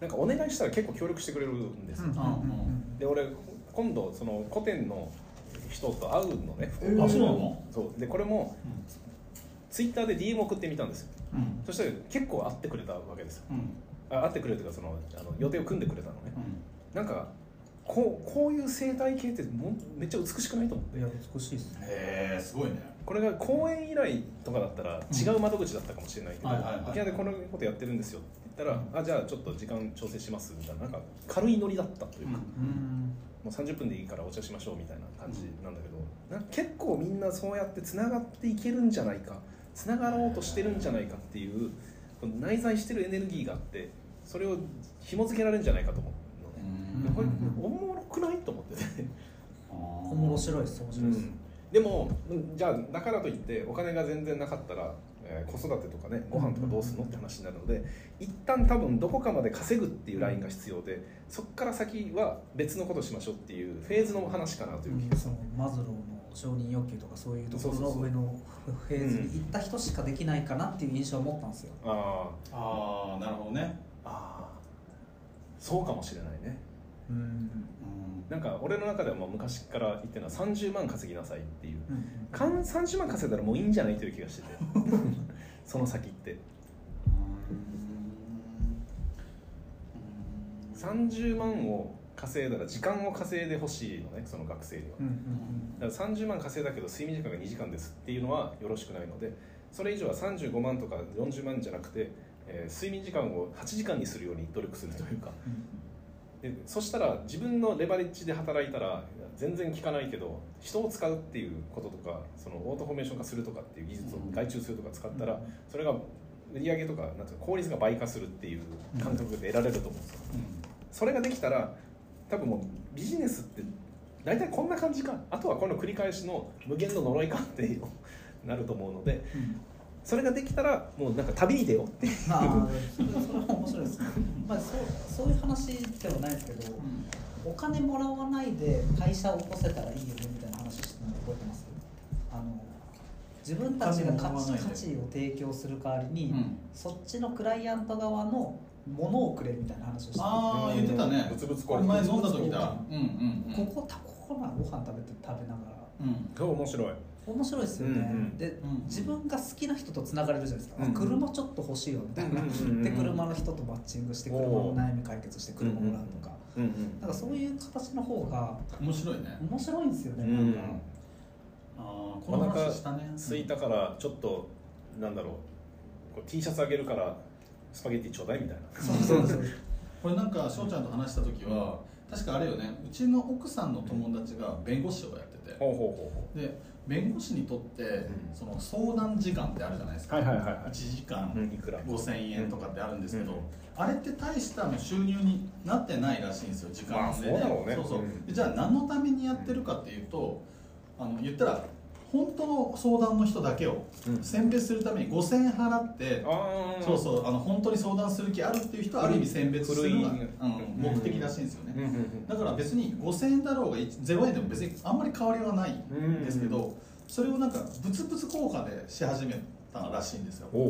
その人なんかあじゃあもうあの相談するのにあの費用はいらないんで、そのそれそれくださいとかなんか面白い。みたいなことをやり始めたら、向こうがものすごく感謝してくれて、うんうんあのいつももらってる以上のものまたくれたりねその要は農家さんとかだったあらそうそう、うんお米だけだったんだけど、いやいやこれも食べてよ、うんうんうんみたいな。のすげえ。そうそこでなんかやっぱりつながりがすごく深まっていく。んだよねみたいな話をしててあなんかそれめちゃくちゃ面白いやり方だなってなんか5000円よりも全然いいものもらってる感じがするよね。うん。なんかそういうかそういうことです。ねそういううんなんか大きくそれがガラッと変わるってことはないと思うので明日すごい世の中変わるってことはないけど、うん。そういうのに気づいた人たちが実際にそういう実験的な試みをしてうん。50年後とかに結構変わってんじゃないかっていう気もする。ありえそうですね本当この世界自体は、うん。確かになお金に対してやっぱり感情がないのかもしれないですねお金っていうものに対する、うん。ものってね相手が生産者が作ったものに関しては多分めちゃくちゃ感情が入ると思うので、なんかお金になった瞬間にドライになるよね。この5000円分働くとか、うんこの1万円分働くとかうん。にすぐなっちゃうなっていうのは自分でも分かるから、これ経済用語で市場価値と経験価値っていう言い方があるんですよ、例えば農家の人が作ったものをもらうっていうのは経験価値をもらう。あだけどお金を一回挟むことによって市場価値に変わるから、うん。市場価値って全部に値段つけちゃうから、うん。感情を殺していくっていう。うん。でもそれがあることによって世界は発展したという事実もあって、あ、うん。あそうですね、うん。だからこれフェーズで分けるのがいいんじゃないかなっていう。ねうん。うん。多分僕たちもわりかしそこの市場価値っていうところはもう多分享受されてて、お給料としていう形で、裕福だけど裕福じゃない自分がいるんですよね。多分そこが感情のところとか、うん精神の部分が。うん。なんかそういうので物がつながったらいいですね。ね。幸せですよねこれ多分。そうなんかこう一回ちょっと裕福になった人が、まあ、すごい言い方あれだけどそのアフリカとかのこう子供たちとかにこうなんかボラボランティアとか寄付とかをしたいわけじゃない。あれも自分にない経験価値を求めていく。でその時この子供たちはこの金持ちが持っていない価値を持っていることになるからそこの物々交換がワクチンと、なんだろうその気持ちよさなのかもしれないし、そこをなんかもっと日常的にできたらいいよね、うん。うんなるほどな。その会社を作りましょう。そうで今日ちょっとそのあの最近すぐ言うね。どうしたどうした？実験したいんですよ。実験今日その打ち合わせで出てきたのは NPO を立ち上げようっていううん。立ち上げようかという案とかあ確かにねと。で会社って一応簡単に作れるのよ。で売り上げなかったら払うものないのであの払うもの一応最低限の税金ってあるんだけどその年間って10万とかじゃない？1415万とか。でそれその分の稼ぎとかで収まるんだったら会社作っていろいろ実験することできそうだなと思って、まあ会社という形態でやる必要もないかもしれないけどね。そうですね、もうフリーでやってる方が分かりやすいのかもしれないですね、なるほどな。あなんかなんかこうちょっと別のことしたいなっていうエネルギーがもう我慢できないんでしょうね僕。ね。ねそれはまあもうそれはもう昔から昔からね。いやお金じゃないですもんね。お金じゃない。だから心がなんか空いてるんですか？どっか誰かに開けられたんですか？そうだね。なんだろうな。あの多分子供が大きくなってしまったんですよ、あなるほど、うん、それじゃないかな。何 今まで子子供が埋めてくれてた優先順位穴を。そうそうそう。もう一人家からいなくなったし。そしたらもうあれねもう家に今残ってる子供は可愛くて仕方がないね。もう。もうだって時間制限見えちゃったもんね一人目が行っちゃってるそう。そうそう行っちゃったから、まあ、あとあとねカウントダウンが始まっていくわけですよ。だからゴールが見えてる。明確そうそうそうそう。そう寿命が短いんじゃない、この間にめちゃくちゃ楽しもうとするん。ですね、うん、で楽しもうと思ったら意外にどうやっていいかわからなかったりするわけよ、で今あのー一回家帰って料理してでまた働くみたいなことしてたけどその料理をする時間と子供たちとちょっとなんだろう雑談したりとか一緒にゲームしたりとかする時間が昼間の中にあるのね。夏休みだし、でそうするとゲームしかないのよ。一緒に遊ぼうコミュニケーションツールが、はい。なんかやべえなと思ってて。あーそのゲームしかないないことに。うーん。なんか昔ってさお父さんとかがキャッチボールしてくれたりとかサッカーやったりとかっていうのも引き出しが多かった気がするんだけど今はゲームの中の引き出しが多いのよ。なんかこれがやべえなって思あって。ー。逆に言うとそういうのしか自分が提供できてないなみたいなのがあるってこそうそうそう。あの多分例えばじゃあドライブ行こうアイス食いにどっか行こうぜみたいな車出すとかはとなんかやりそうじゃん。できると思うんだけど、ん。このやべえなと思ってるのが面倒くせえっていうのが働いちゃうの。ねあだからこの間はちょっと一回サッカーしようってサッカーしててそれは楽しかった。からあこれいいなと思って。で今も朝えーラジオ体操一緒に行ったりとかして。でこう自分の中の面倒くささを消してこの時間はもう今しかないんだっていうのをこう奮い立たせてあいるところも奮い立たせているところもやべえなと思ってああなるほど。あそうか。でなんでこんな面倒くせえなと思うのかっつうとエネルギーのほとんどをこの仕事で使ってるからという気もしててでそれが資本主義の呪いにかかってるから そこから出したいっていう話です、呪いね。まあでも思いさんにとっては、もう言っちゃったけど、うん。本当自分の相棒みたいなもんだもんねビジネスって多分うん、自分の一番能力が生きる場所でもあるじゃない、そうだからなんか仕事の中に何か別のものを見出さなきゃとも思っていて、うん。うんと仕事でしかわからない、えー経験って多いと思うのね。うんうんだからそのお金とかを抜きにして例えば、えー会えなかった人に会えるとか、うん。えー会う気がなかったけどいい出会いがあったとかもそうだし、えー新しい知識を身につけられたとか他の人の話を聞けたとかなんか仕事をチームでやって達成感を味わうとかそういうのって部活とかサッカーとかであったような感覚に似たような感覚がビジネスの中で起こる。でビジネスがなくて例えばベーシックインカムでみんなが普通に生きていけますよってなったら多分起こらないであろうことが多いと思う。だから仕事にはいいことがあるで仕事のな枠組みの中でも、えっと今そのやっている、えー若者を元気にしましょうプロジェクトでいうとうちの長女がそこに入ったりとかするのねらそれ仕事じゃないから入れられるしでこうめっちゃアッパーの人と彼女が会話してもうすごいやる気が出たとか、でそれはこう働くプライベートと仕事の境目をうまく行き来できるというか、なんかもっとここにエネルギー注げたら多分子供たちとも一緒に向き合えるんじゃないかなという気もするんですね。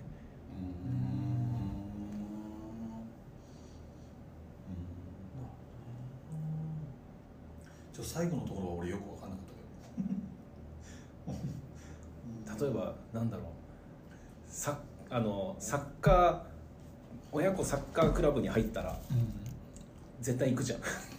うん。サッカーするじゃん、うん。そしたら子供も喜ぶかなみたいな感じですよ。うん。うんなんだろうね。なんかこう、まあ、答えは出ないんだけど、なるほどね。うん、ちょっとこう普通の働き方とは違うことをしてるという話ですなるほど、言葉はあ今、うんはい。成長っていう言葉を使っちゃったけどそうじゃなくて、面白いおも自分が面白いって感じるっうんて何かって言った時に、うん。うん自分が上手くなってるなって思う時とかって楽しい、うんはいはいはいはいはい。うんうんうんまあ、俺今三振2年から3年目ぐらいに入り始めてるんだけど、もうねなかなか上手くならないわけここからは、へー。ある程度は弾けるようになったら、成長曲線がもうカそう。ーブに入って。もうもうもうそうなのよ。でこれそうなるとやっぱり練習しなくなったりとかああなるほど。するわけ、うんうんうん。だからある程度もうなんていうか自分で満足しちゃったっていうのもあるし、ちもう成長曲線がもう行くとこまで行っちゃったなって感じてて、うんだからそういうものを自分で他に探したいなと思ってるわけ、はいはいはいはほうほうほうほう。うん、でそれをあそれってよくよく考えたらちゃんと仕事ですべきじゃんって思って、いうん。まああの仕事の中でいろいろやってるっていうのもあるんだけど、うんうんでもなんかそうじゃないところでもっとなんか仕事とは関係ないし仕事っていうとやっぱりね堅苦しくなっちゃうからそうだよね。面白くなっちそゃいますよね。う。なんか仕事じゃないところでそういうのができたらなっていうのはねやっぱり考えるわけ。例えば今のこのねポッドキャスト撮ろうぜみたいなあそうだね、んだからポッドキャスト撮りたいなって思ったのも一回ちょっと再スタートして走り始めたらまた自分に違う興味とかそうそう出てきそうそう。なんかねていいのかなとまた。撮ろうって時にネタがねえっていうのは、うん。その成長とは別で何も行動してなかったなっていうね、あー。なんかそういうこう面白くない俺みたいなそう。感覚あるしね。全然面白くないの最近。あ 全然面白くないわけ。面白い満足は言ってるんですよね。面白くはない。面白いくはなくても結構満足に生きれんだよねあそういうことか。そそれは違うの？あなたは。ああ平和であることが、うん。えっと楽しいかどうかみたいなことなんですかね、そうまあ心がね平穏であるみたいなのあが、あ、結構。確かに。もうもう毎週末来るのが結構楽しみ。ー サラダ丸が見たくて。サラダ丸見るのもそうだしまあまあ奥さんと出かけるとかもそうだし、もう十分なんかそれが楽しいなっていう。それはいいんじゃない？いいのかな？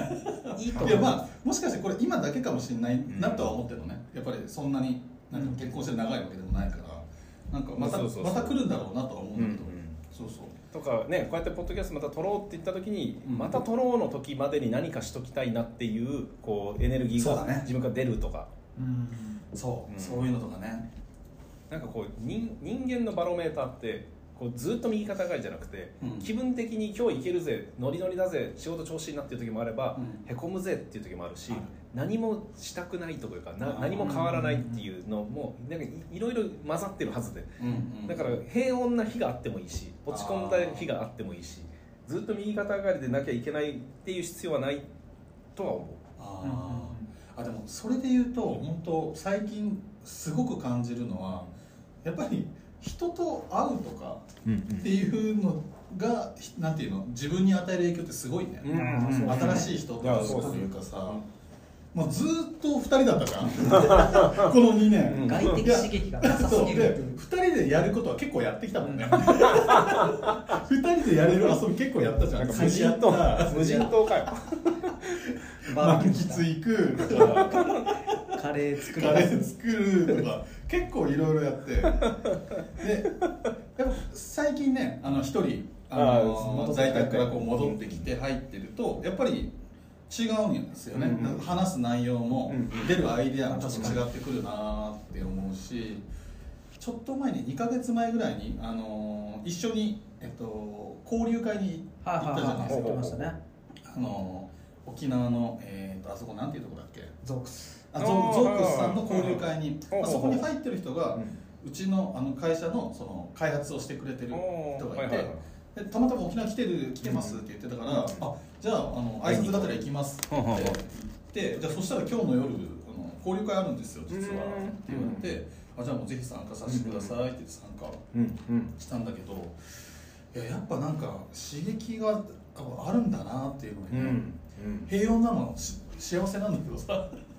平たまにねたまにねその湖水に岩が投げ込まれるっていう必要があるわけですあー。あーそうだね。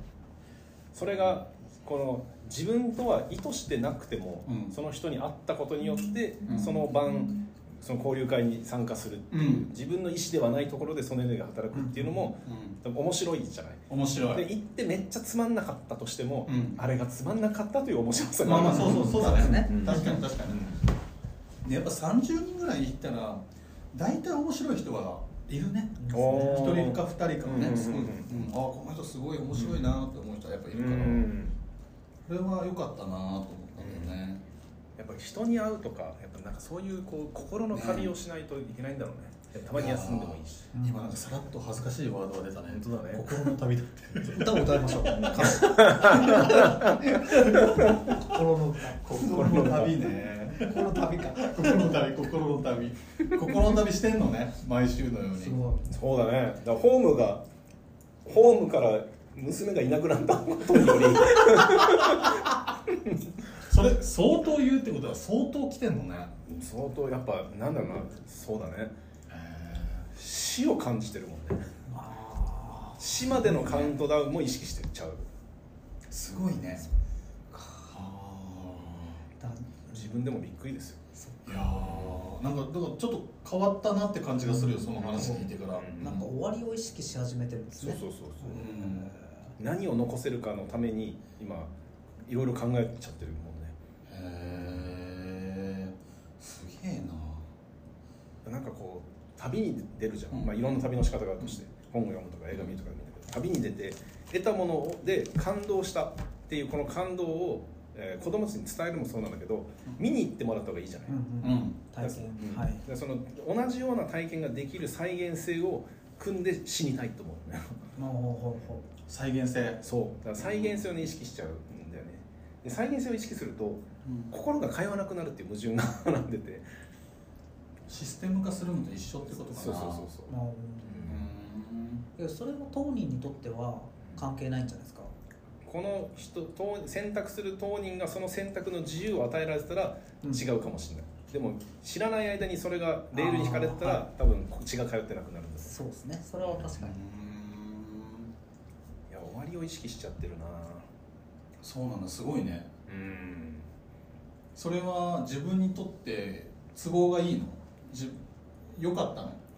えーなんだろうね。これも自分でコントロールして意識してるわけじゃなくてもうそうなっちゃった、ねそうなっちゃったんでしょ変わ変わったってことでしょ？なんか判断するときに。変わったね。変わった変わった。なんかなんでこれやるんだろうとかっていうやつとかがうんこう一回やっぱよぎるのが多くなったというかその深まったというか。だから余計仕事の方があれなんだね。そうそうそう。辛いんですよね仕事仕事も、えっと、ここのスストーリーに対して再解釈し始めてうんうん。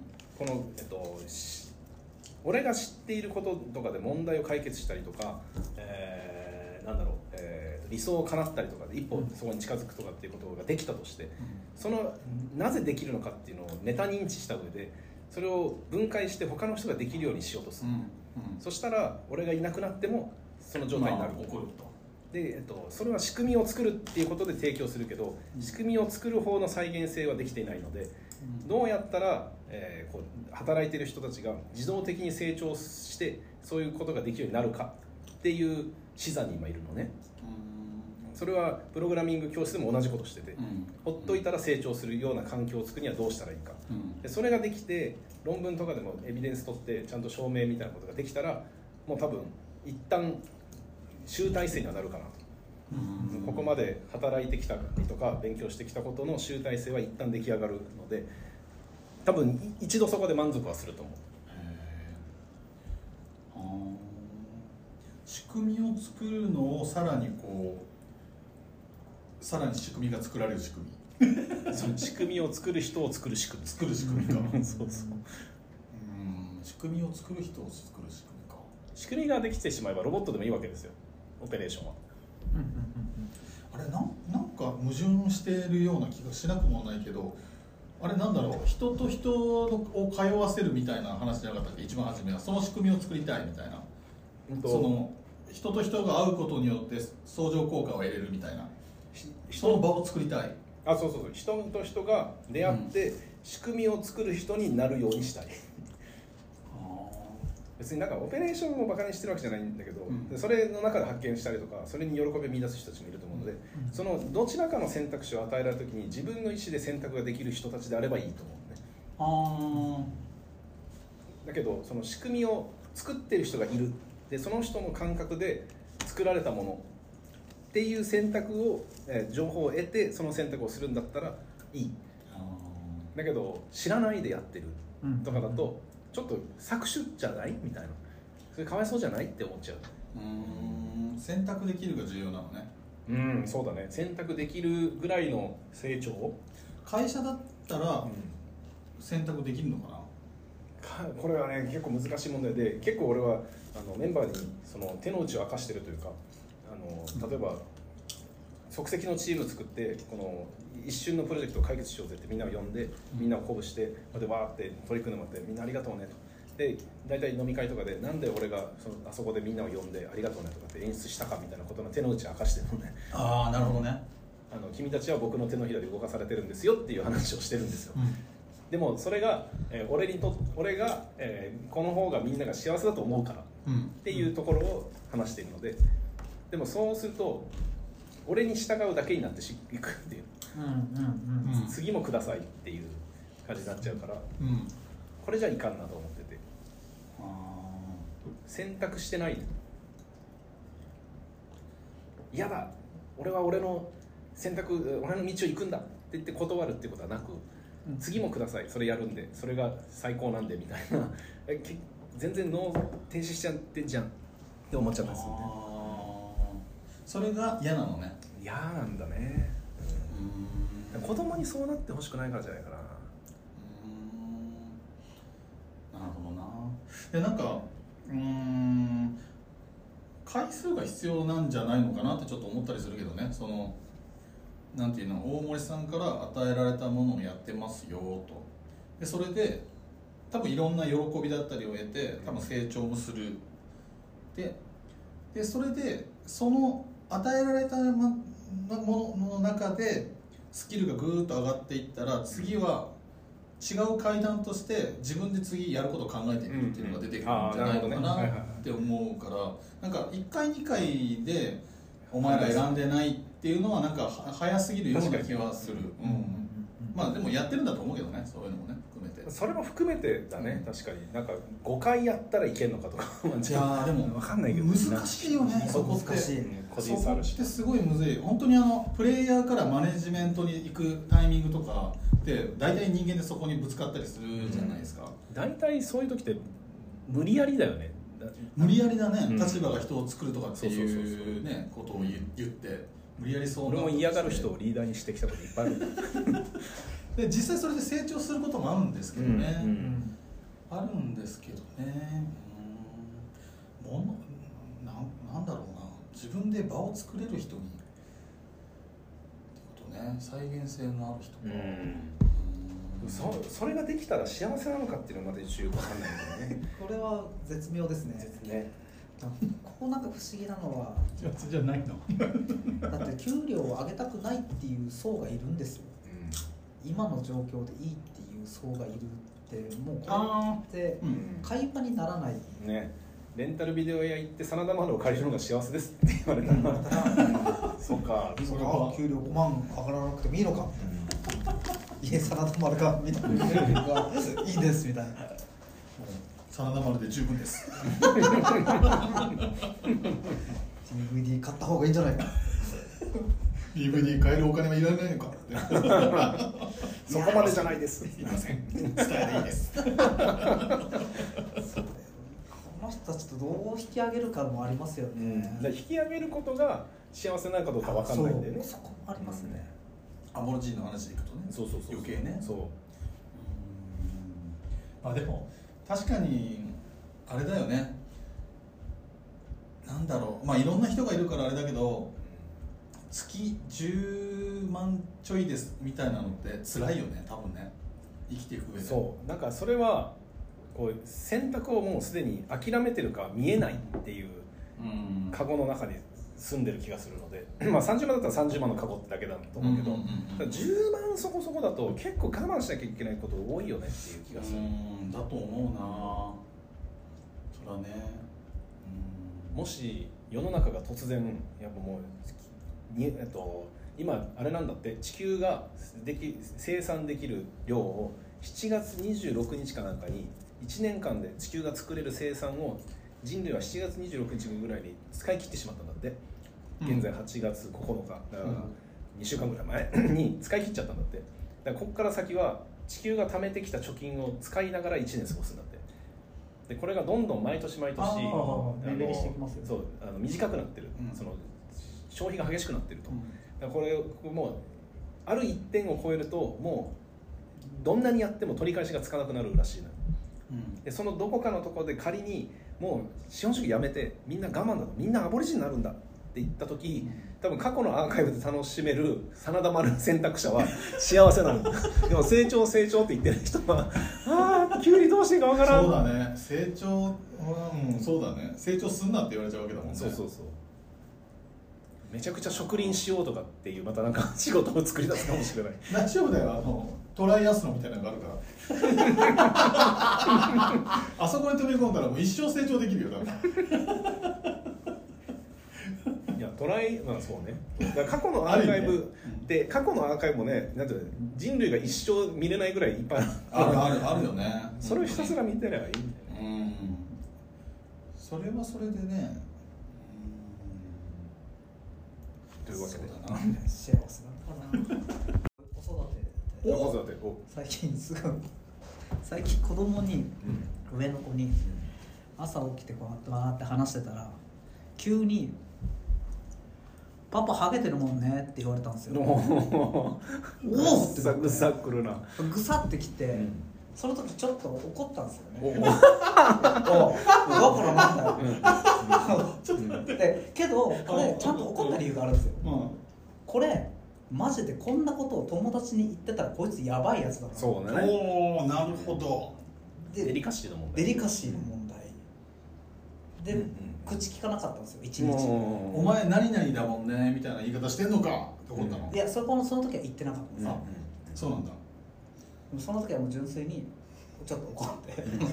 誰がハゲや本当にラジオする半分ね。半分。誰がハゲ誰がハゲやねんみたいなまあハゲやけどみたいな。この時はあの迷ったんですよ、うん。笑いに転換するか怒るかっていう感情があってその怒るを選択した時に思ったのはまずそこあっていうのとえっとお笑いに変えることでこいつがこう自分の子がこいつは悪口言ってもお笑いあうん。お笑いに転換してくれるっていう環境が周りにあると思い込むことが怖いと思緊張感がなくなるよね。はい。うん。空気読まずにうん暴言ぶっ込んで受けると思ってる、そのトーンじゃないんだよみたいな、僕からするとその朝行ったテンションはあのノリがもう「パパハゲてんだから」だったらうん「大丈夫だ誰がハゲやねん!」って言ってなるほどなるほ「パパハゲてるから」って真顔で言われて「これは何だ?」と。ど 確かに。あってなった時に、もすごいねまあその感性。うん怒って、うん。まあ、口聞かないで、うん。まあ、夜謝ってきたんですよ、ごめんなさいと、うん。えなんで謝ってんの、パパにハゲって言ったからっていう話になり、うん。なん。でハゲって言ってパパ怒ってるるみたいな、うん悪口に思ったからって。うん。っていうのを延々と話して、うん。これを友達に絶対言ったらダメだようん。でそのトーンで言っちゃダメだよと思ったんですよそうんのそのトーンじゃ笑えない難しい要求やけどな。うん。これは僕の中でまだあのお手本の回答を見出せてないんですよ。これに関して。えーでもめっちゃいいコミュニケーション取ってると思うけど。うんうんもうもうめっちゃいいと思う。けど、うん。理想は子供を激烈に詰めるような形はせずに、えっと、分かってもらいたいんですよねこのまあ理解してもらいたいんだよね。うん。うんっていう時に。これは夫婦こ夫婦チームワークが必要じゃない？またそういうやらしいこと考えてる。何そいやいやれ一旦こう、うん。えちょっと傷ついたわって言いながら寂しく去る。でそこにお母さんが出てきて今傷ついたの分かる？っていう諭すっていう二重構造で。何？あなたのとこはできんの？それが。できてないね。それを理想。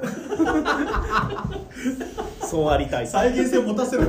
あ確かにてかそれはあるなめちゃくちゃ感情的になったんですよねその時瞬間的にやっぱり。いやいやまあなるわな、うん。でも子供同士だったらもっとねもっと怖いと思うんですよ。ね喧嘩になっちゃう殴り合いになるかもしれないし。これね怖いなと思ってやっぱ子供ってその環境依存が結構強いじゃないですか、うん。その幼稚園で誰かと、うん。うん。えっと、なんていうんですかねコミュニケーション取ってる内容で言葉が変わったりするので、するするするこれ言ってたら怖いしこういうやつが周りにいるんじゃねえかっていう疑いすらかかってくる、はいはいはいはいはい。なるほどね。じゃあ自分の教えてきたやつとは違うことを言ってるって感じがしたわけね。だからそれ、なんですかね。自分でハゲとか言いますよ。家で。ハゲてるしなとか。なるほど。そのトーンじゃないのよ。トーンを教えるのはむずいな。面白くないのよそれ。ただただ人を傷つけてるだけだって言ってそそれさなんで言ったのかはこれこれ聞きましたう。ん聞きましたう。ん。これはえっと面白いと思ったからなんですよ。あじゃあやっぱ間違えてるわ。これ、うん。面白く全然ないっていう話をして、こんなんこんな感じで言われたらパパはとても傷つかって言われる、これをやっぱ分かんないっていうか。わかんないよね。わかんない。何歳だっけ、まあね。えっと6歳。い絶対わかんないでしょ。でもいいいい教育だと思う、やこれむずいなと、一人二人三人ぐらいかな、うん。友達なくしてからそういうのって俺気づくよだからこれ俺もうなくした記憶があるわけ。昔。失言で。うん失言で。けどこれね友達なくしてからじゃ遅いじゃないですか。ごめんなさい。そうなんです。これでもさ俺昔あのー電車に乗ってる時に椅子に座ってて目の前に立っている女の人にチャックが開いてたのね、うん。これをどうしようかと。で結局言えなかったのよでチャックが開いててそうなんつうのあのチャックが開いてて先は見えてない。から別になんつうのギリセーフ。ギリセーフ俺もなんかこう業種で気づいてもらったらまずいじゃん。それはもうね違うものが乗っかるな。むしろ。行き奥に行きたい感じがする。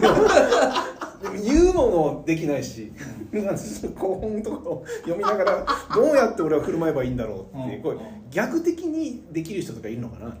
ああ確かに。た例えば。知らない人に？そうそう。た例えば「あ俺チャック開いてた!」なるほどね。とか自分の注意を引きつける。あとかさえ女性それは何？スカート？いや普通にジーンズです。ジーンズだ、うん。ジーンズだ。ジーンズはちょっとギリギリあー。えもうパンツ見えてた？だから見えてないの。あの開いてることは分かる。あーなるほどでで完全でもない。い やなんつうの？半分以下。みたいな。めっちゃ覚えてるあれが。どうしたらよかったんだ俺の正解は。あでそれをねなんだろう。どうやって諭すかってそのなんか空空気でトーンをそうそう。トーンをどれを選ぶかどれを選んだらこの場で正解なのか。ここれは難しい難しいな。紙で渡すとかね。チャック開いてます。ビビるだろうね。チャックに入れちゃう。あれ？はいはい捕まった。はい捕まった。って知らせればいいんだいやだって話しかけること自体が、まあ、電車の中っていう空間で見るとね、うん確かに。もう異常じゃん。うん異常。こういうこの人何？ってまず思うし。でもさずっとチャック開いてる状態でこの人いるんだよ。そう。ん。だから救いたい。んじゃない。う鏡をこうよあのダメ。こういうのを松本人志とかってどうすんだろうね。松本人志にそれを求めるんじゃないよ。例えばさサンシャイン池崎とかだったら、多分言えそうじゃん もうあのキャラでサンシャイン池崎が目の前に座ってるっていう状態だったら「チャーク開いてるな!」みたいな感じとかでみんなで「わは」みたいな。で全員が確認するみたいな。ああ俺じゃなかったみたいな。でも誰かわかんないじゃん。全員が確認した。とか。その人だけ確認しないかもしれないしね 私は大丈夫って思ってる。そしたらもう一回言うんじゃないトーンの勉強本か当それでこう学校教育に入れてほしいっすよ今日は難しいよ。先生が結構できてないと思うよ。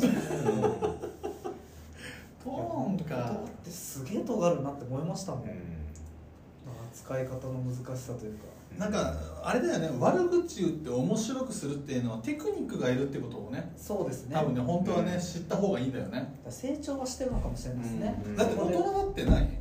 あのなんかよくわかんないノリの時にお前そういう感じじゃないのにぶっこんでいくんじゃねえみたいなやつ言ったりするじゃんあるあるあるある。お前が言うんじゃないここだから言ってんだよみたいな。こうねこっちでしか成立してないそうやつをそうそうでもなでも仲間に入りたいから、まあねそうそうわかるわかるよ。わかるけどだからそそこでハゲいじるとかダメみたいな年輪が違うんだっていう。ちょっとじゃあ解決案としてはまあさっきのあれですね。劇場型ではないですけどあの演劇型。演劇型そう演劇型にしつつ、うん。あとはトーンの教育ですね。トーンの教育だね。トーンの教育。でも理解はしてくれたんでしょ？その何がダメだったかっていうのって、だから悪口を言うのがダメなんじゃないよってことでしょ？そう。だけど今はスイッチとしては悪口は言っちゃダメだっていうスイッチになってるんですよ。それは良くないじゃないですか。うんなん。だろう言うんじゃなくて、面白く相手をいじるっていうことをマスターしてもらわないといけないわけ じゃないとこいつ絶対面白くない。人間性。でうんうん。うん。ああ真面目だけになっちゃっても欲しくない、あれ難しいな。ダメだよ。悪口なんか言っちゃダメだよ。お父さんが言ってたもん。ってずっと言い続ける。大人ね。ガッチガチな人になっちゃうね。全然遊びないこれ超難しいね。それ。それをやらないといけないですねこれは難しいなあだからデリカシーと面白さをこうちゃんと共存させる。これでもでもお笑い番組見ることじゃない？漫才とかコントとか。ああ確かにそうかもしれないですね。まあ、空気感をちゃんと測るってこと、そうそう。こういう空気の時はこんなふうに言っていい。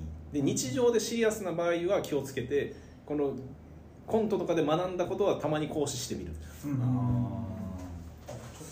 ってみよう。お笑いが教育かもしれないね。確かにそれは一つあると思います、ー友達なくして教育じゃない？本当ねそれあると思うんです僕も多分やってるんですよこれ。多分みんなが気づかないうちにやってる経験だと思うんですよ。いやあると思うそれが一発目親ってちょっとやっぱ悲しいもんですそうだね。そうだね。だけどまあまあ言ってるんですよ。あの、うん。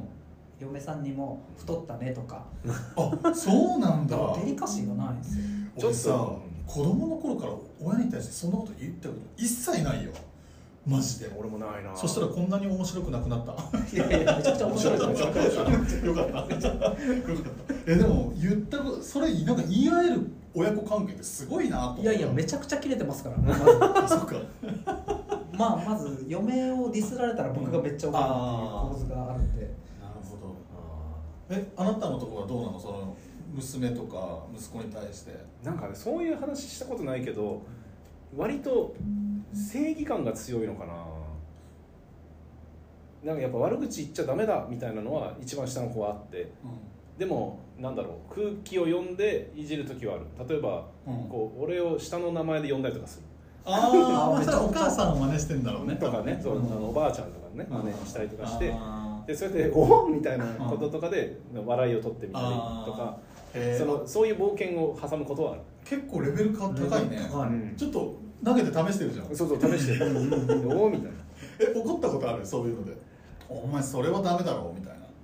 あーえっとねなんか一回あるな。何だったかな。めっちゃ怒りそうだもんね。そう俺怒る時めっちゃ怖いのでもう泣くまで許さんみたいな。なんかあったな。っていうさんとかすごいよねコールがあるんですね。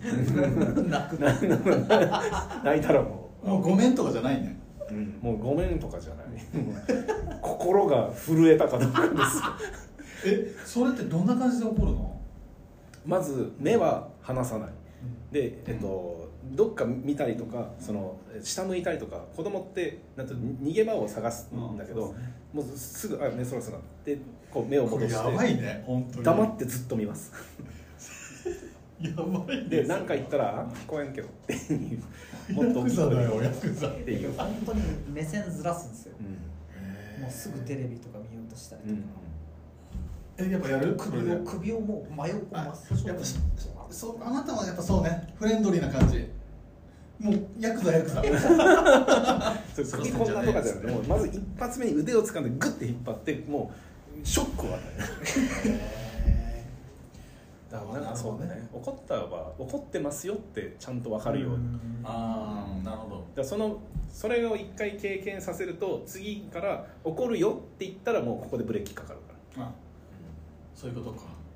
だからこう下の名前とかで呼ばれて笑える時もあるけどなんだか何かの時にあもう怒るよ。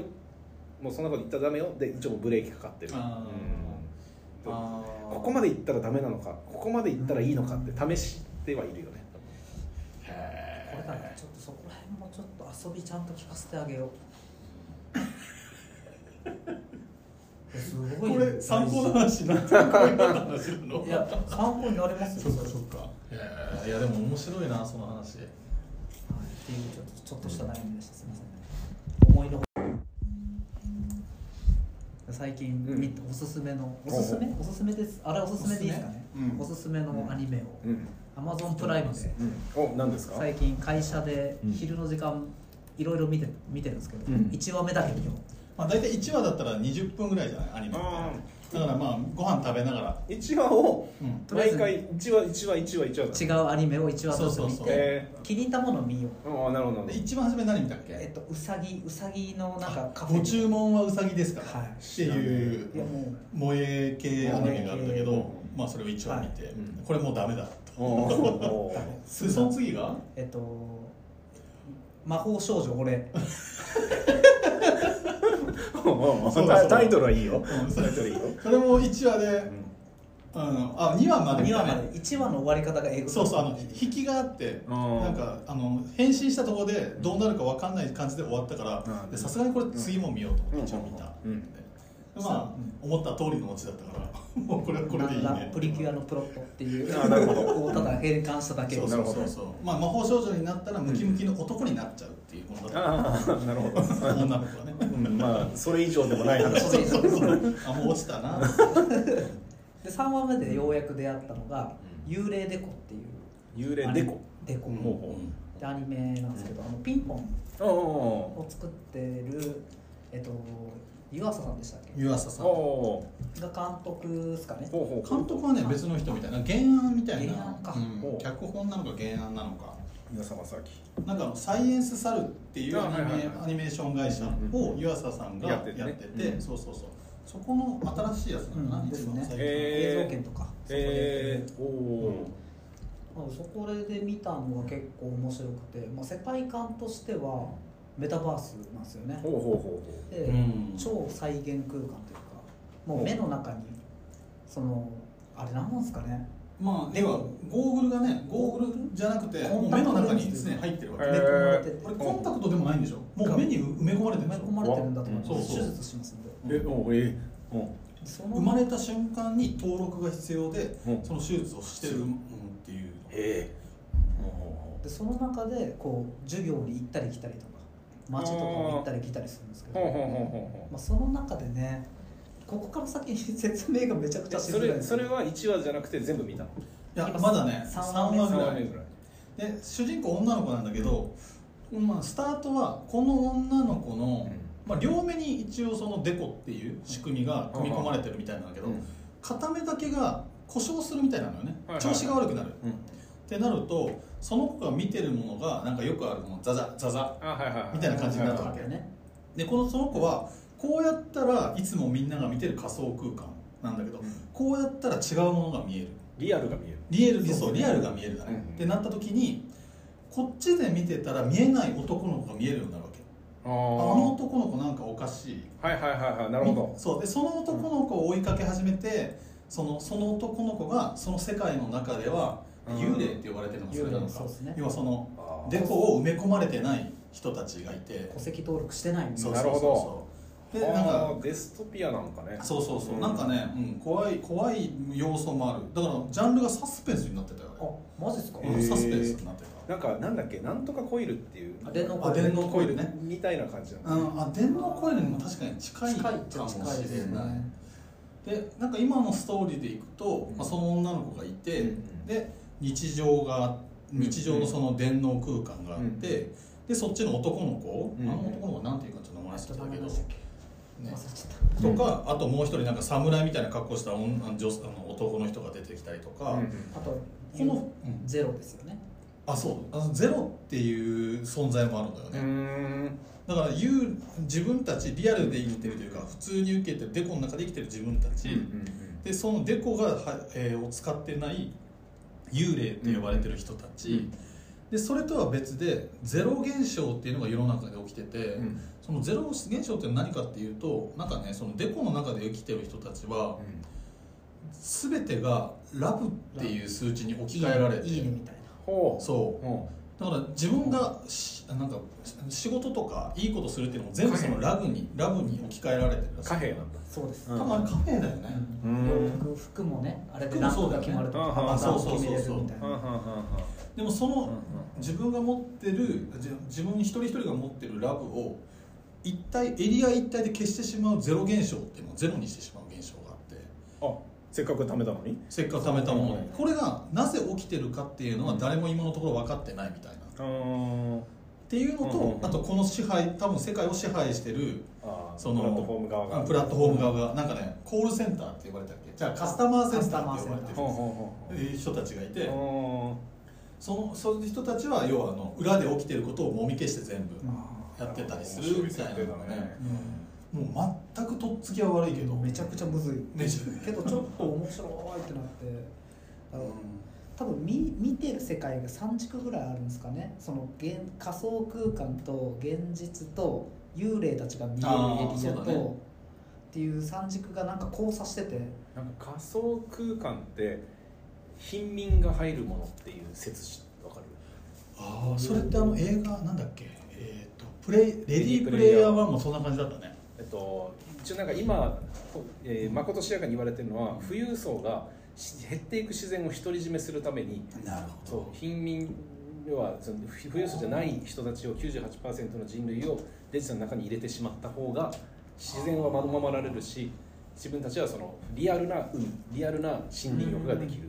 だからそこの格差が起こるんじゃないかという。だからその話につながるかもね今。確かにそれはそうなるよね、なんか行動範囲を狭めるのか意図的に、うんだってあれだもんね有限だもんね自然はね。でデジタルの自然は無限だもんねある意味ね。それはいくらでも与えられるよな、うん。いやなんかそれの話をこう見てて、あなかなか面白いねって言いつつあの本当にメタバースって来るのかなと。そん。ないなんか怪しい気もするなっていうところもあるわけ来てほしいなと思ってるく来るだし来るでしょとも思ってるんだけど、ねどうなんだろうなっていうところを話したいねって言ってたのよね。VR オキュラスを買ったわけですよ、うんうんうん。で、まあ、やるとすごいやっぱ没入感はすごい、うんあの最初のプレイステーションの VR よりももうさらにすごい。けど立てない。あなんだろうな。まず酔う。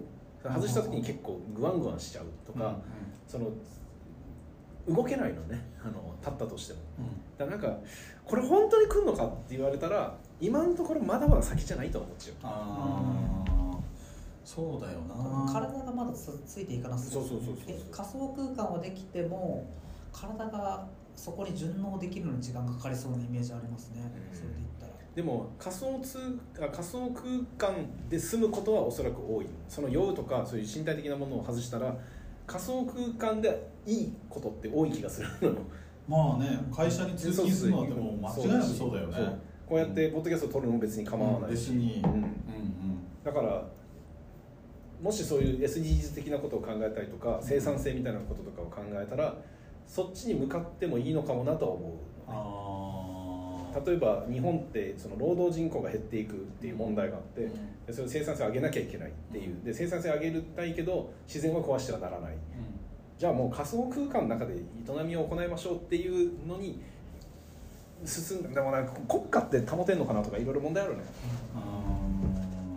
あとまあだからみんながそっちに行くっていうのは何らかこうめちゃくちゃ便利とかじゃないといかないじゃん。スマホみたいな感じでなんだろう俺たちの世の中を変えちゃったものって多分いくつかあると思うんだけど、はいはいはい。まあ、インターネットとかも多うん。分そうだし、まあ、今だとスマホでしょうね。だしまあ、TikTok とかねああいうのもそう SNS っていうのもそう。えエロじゃない？エロがえその VR つけたらめっちゃエロいだったらみんな買うかも。でそこに広告が出てきたりすると 資本が流れてきて。ずっとケツが流れてるんでしょうね。ケツの前がでもエロもな。エロもな。なんかエロは相当レベル高くないとダメじゃない？あの全身スーツみたいなのこう着て。うん。しかもそれもね30分ぐらいつけてたら終わりだからね。だからいいや。早い時5分で終わるかもしれない。本当だね。賢者タイム来たらもういいですね。そうなんだよな。だからなんか SNS ってスマホに向かわせる理由になってるじゃない？そのななってる。まあ、承認欲求とかつながりみたいなのとかあと本当スマホを触ってて思うのはあ俺もなんかもう流れ出てくる情報を浴びてないとなんかもうダメなんだなっていう気がするわけよ。うわなんか不安になっちゃう、うん。そうしてないと。これはもうギャンブルの中毒と一緒っていう話だね。言うね。まあそういうのがなんかメタバースの中にもあったらもう入らざるを得なくなっちゃうのかなっていう気はしなくもないんだけど。例えばなんか Zoom ってとかそのミートみたいなのって、うん。コロナで市民権をめちゃくちゃ得たと思う。ん。ですよ、うん。あれってもうコロナで会えないからオンラインでって言って使っていったじゃない、もしお客さんがちょっとあの仮想空間でって言われたらああってそこに従うようになるから。いやありえますよね。会社がツールとしてねうんうんメタバースだって言ったら使わざるを得ないですから。ねちょっとなんかなんてプレゼンをうん。もう実際にもうプロダクトを見せたいけどその送るわけにはいかないから、うん。仮想空間で 3D で見せるよとかって言われたらちょっと始まってくるとか、いやーでもそれは確かにそうだな。うちのね仕事とかだったらサンプル見せるとかがね、うん。それが仮想空間できたらいいよね。みんながねみんながそれをつけてるイメージもはいバッチリでずらーっていやそうだよな、こういう世界観ですよとかプレゼンテーションすげえ上がるかもしプレゼンテーションは確かにだあともう歩いていかなくていいってめちゃめちゃいいもんな。うんこう考えると本当あれね必要なくなるものっていっぱいあるね。うん、それができたらね。空間で住むものはいっぱいあると思う。そうだよな。あのダウンサイズっていう映画があってこれどんどんちっちゃくなるのね。うん。でちっちゃくなるとその自分が持っている面積が広くなるじゃん。はい。はだからちっちゃくなったら豪邸に住める。はい。うんでみんなちっちゃくなろうっていうそのもう今の世界じゃなくてちっちゃくなった世界に住もうっていう話なんだけど、ちっちゃくなるじゃん。そしたらそこで権利の取り合いが起こるわけ。でもっとちっちゃくなろうとするっていう話の。まあででどん。どん。どん。どん。小さくなろうとするって話なのそうそうっていう話で結構面白いなっていうさ最後原始代になって終わりみたいないやさい最後は最後つまん。ない話なん。だよそのその映画自体はあまりおすすめしないん。だけどそうなんかでもちっちゃくなっても人間の欲望はでっかくなるっていう話なの。だあから仮想空間に入ったらより求める。例えば自由になるね。そう自由になるからアバターとして自分を改造しまくったりとか、そのなんだこの空間での見栄の張り方みたいなのが、うん。リアルよりも多分顕著に出るでしょそううね。もう今想像できないぐらい多分になるんじゃないかすごいよな。今体が規定してるものってすげえあるもんなな。うんそれがなくなっちゃうわけだもんねそうそうそう。ある意味ね。そう。髪型も自由だし肌の色も自由だし身長も自由だし性別も自由だしね。モンスターにもなれるしとか。うん。その時に今今でさえ幸福とは何ぞやとか言ってるけど、うん。そこに行くと余計迷子になりそう。ああ確かに。本当だね。悩み増えそうっすね。ね悩み増えそうだよね。みんな悟れるんじゃない？みんながブッダみたいな格好になっちゃう一回みんな七肉林やるわけやるだろうな、うん。酒酒と女で「うえー!」ってやって「無駄だこんなの」っつって「意味ねえ」っつって。みんなが涅槃像みたいな。ある意味ある意味すごいね。すごい。そこまで到達したす。ごいすごいよ。そこは神の住む島だね。すげえ。わついに失楽園手に入れるわ。まあでもある意味あれかやっぱ結局ゴーグルの話になっちゃうのかテクノロジーの話になっちゃうのかな。あれが重いから今のところ無理だもんね。目の手術しちゃうっていうのはちょっと怖いね。うん怖いね。だから多分コンタクトが一番あれでしょ。なんか一番来そうじゃない？うん一番来そうだけどね。なんか、まあ、取り外しできない。体に埋めるってのはちょっと怖いけど。怖い怖い。コンタクトはなんかなんだろういやいや、うん、俺コンタクトつけたことがないから。俺も同じ。目にこうなんかあこうやってみんなが目を開いて入れてるあのシーンに。あ分かる分かる分かる。あもしかして3人ともそうなの？そうあ じゃ誰もこれじゃあ誰も嫌なだ。からコンタクト時代だと僕ら幽霊なんです。無理無理無理あいつは入れてないんだ 目薬が無理。確かに。俺らが死ぬぐらいまではそういう世の中なんのかな？ちょっとぐらいはなってそうじゃないですかちょっとっていうかうん結構進んでそうなイメージまあでもありますけど。一方でさなんつうの iPad 的なあのデバイスタブレット型の働き方は浸透してないと思うわけ。ああれが登場した時にもうノーパコとかデスクトップがもう変わっちゃってこれになるってみんな期待したのに、ね。全然仕事できねえじゃんみたいな、ね。えタッチすんのってすごい意味ねえよね。そうそうそうそうそう。なんだろうね。だから意外と来ないんじゃないかという気も。すいやでもそうそう多分ねそういうのあるもんね、うん。そうやって来てないものあるじゃん、飛ぶ車とかさ、るそんなにいらないじゃんみたいな。そうそう。怖いし。事故がやばくなっちゃう。暴走族とか どうするんだろう。でもなんかそれだから来ないっていうのはなんかそれはそれで寂しいなと思ったりね。うん。ゲームは行くだろうけどねどんどんそっちにねゲームの世界はどんどんそっちに行くだろうけどそうねゲーセンにスーツが出始めたらね。あああるね。いや全然あると思う。ゲームはどんどんそっちに行きそうな気がするんだけど俺たちがそこで生活するようになるってね。なんかガンダムのコックピットに乗るゲームがあるじゃん。ゲームセンターに。あらあら何年前だろう？初めて乗った時にえ結構前よね。結構前。500円ぐらいでさあありましたびねめっちゃびっくりしたもんあれ乗った時に。コックピットだと思ったもん。あーあそれぐらいすごかったの？すごかったそのやっぱ再現360度なってて。ー。で、まあ、操作は簡単になってるけど。あそうなんだ。うんまあ、一応なんていうの普通のゲーム的な操作になってるけど向こうからザクが来たりとかなんともう戦闘機が飛んでるみたいな。とかっていうのにもううわー慌てるっていう感覚は。難しいわけよ。揺れるし確かにはいはいはいはいはいあれはでも感動したな。やばい。ロボットゲームバーチャロンで止まってるわ俺でもでバーチャロン手無事あれはあれですごかやったたっけどことないですわかんないそれ。めちゃくちゃ面白かったんだけどな。ああ面白い面白かったね。セガのね。セガあセガなんですね。そうセガのやつ。へえ。確かにな。来てほしい怖いもの見たさあるね。うん。そうだねなのでぜひちょっと見てみてください。あ何も。ああ幽霊で幽霊でまあ俺らはまだ3話までだけど三話魔法少女デコって覚えてしまった 間違えてあの魔法少女をそっちの方見たら多分2話で終わるよ。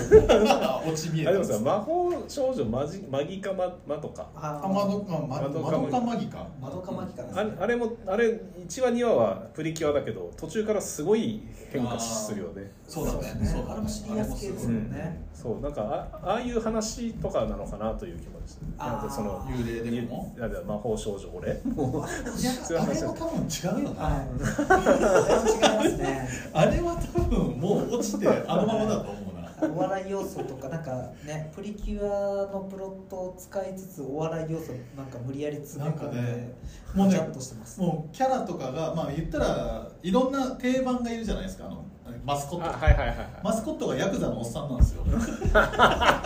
みたいな感じで渋滞してるっつって渋滞してる。あもう渋滞してるわっていう感じがする。恋愛ボーイズラブ。俺になったヒロインが好きなそうそう。男の子を助けるって言って俺に変身してその俺にちょっと好きになっちゃう。もうね渋滞してる。2話ね。2話で2話ね。2話でちょっと見たくなってきてそうだ2話はまあいいかもしれない。2話はいいかもしれない。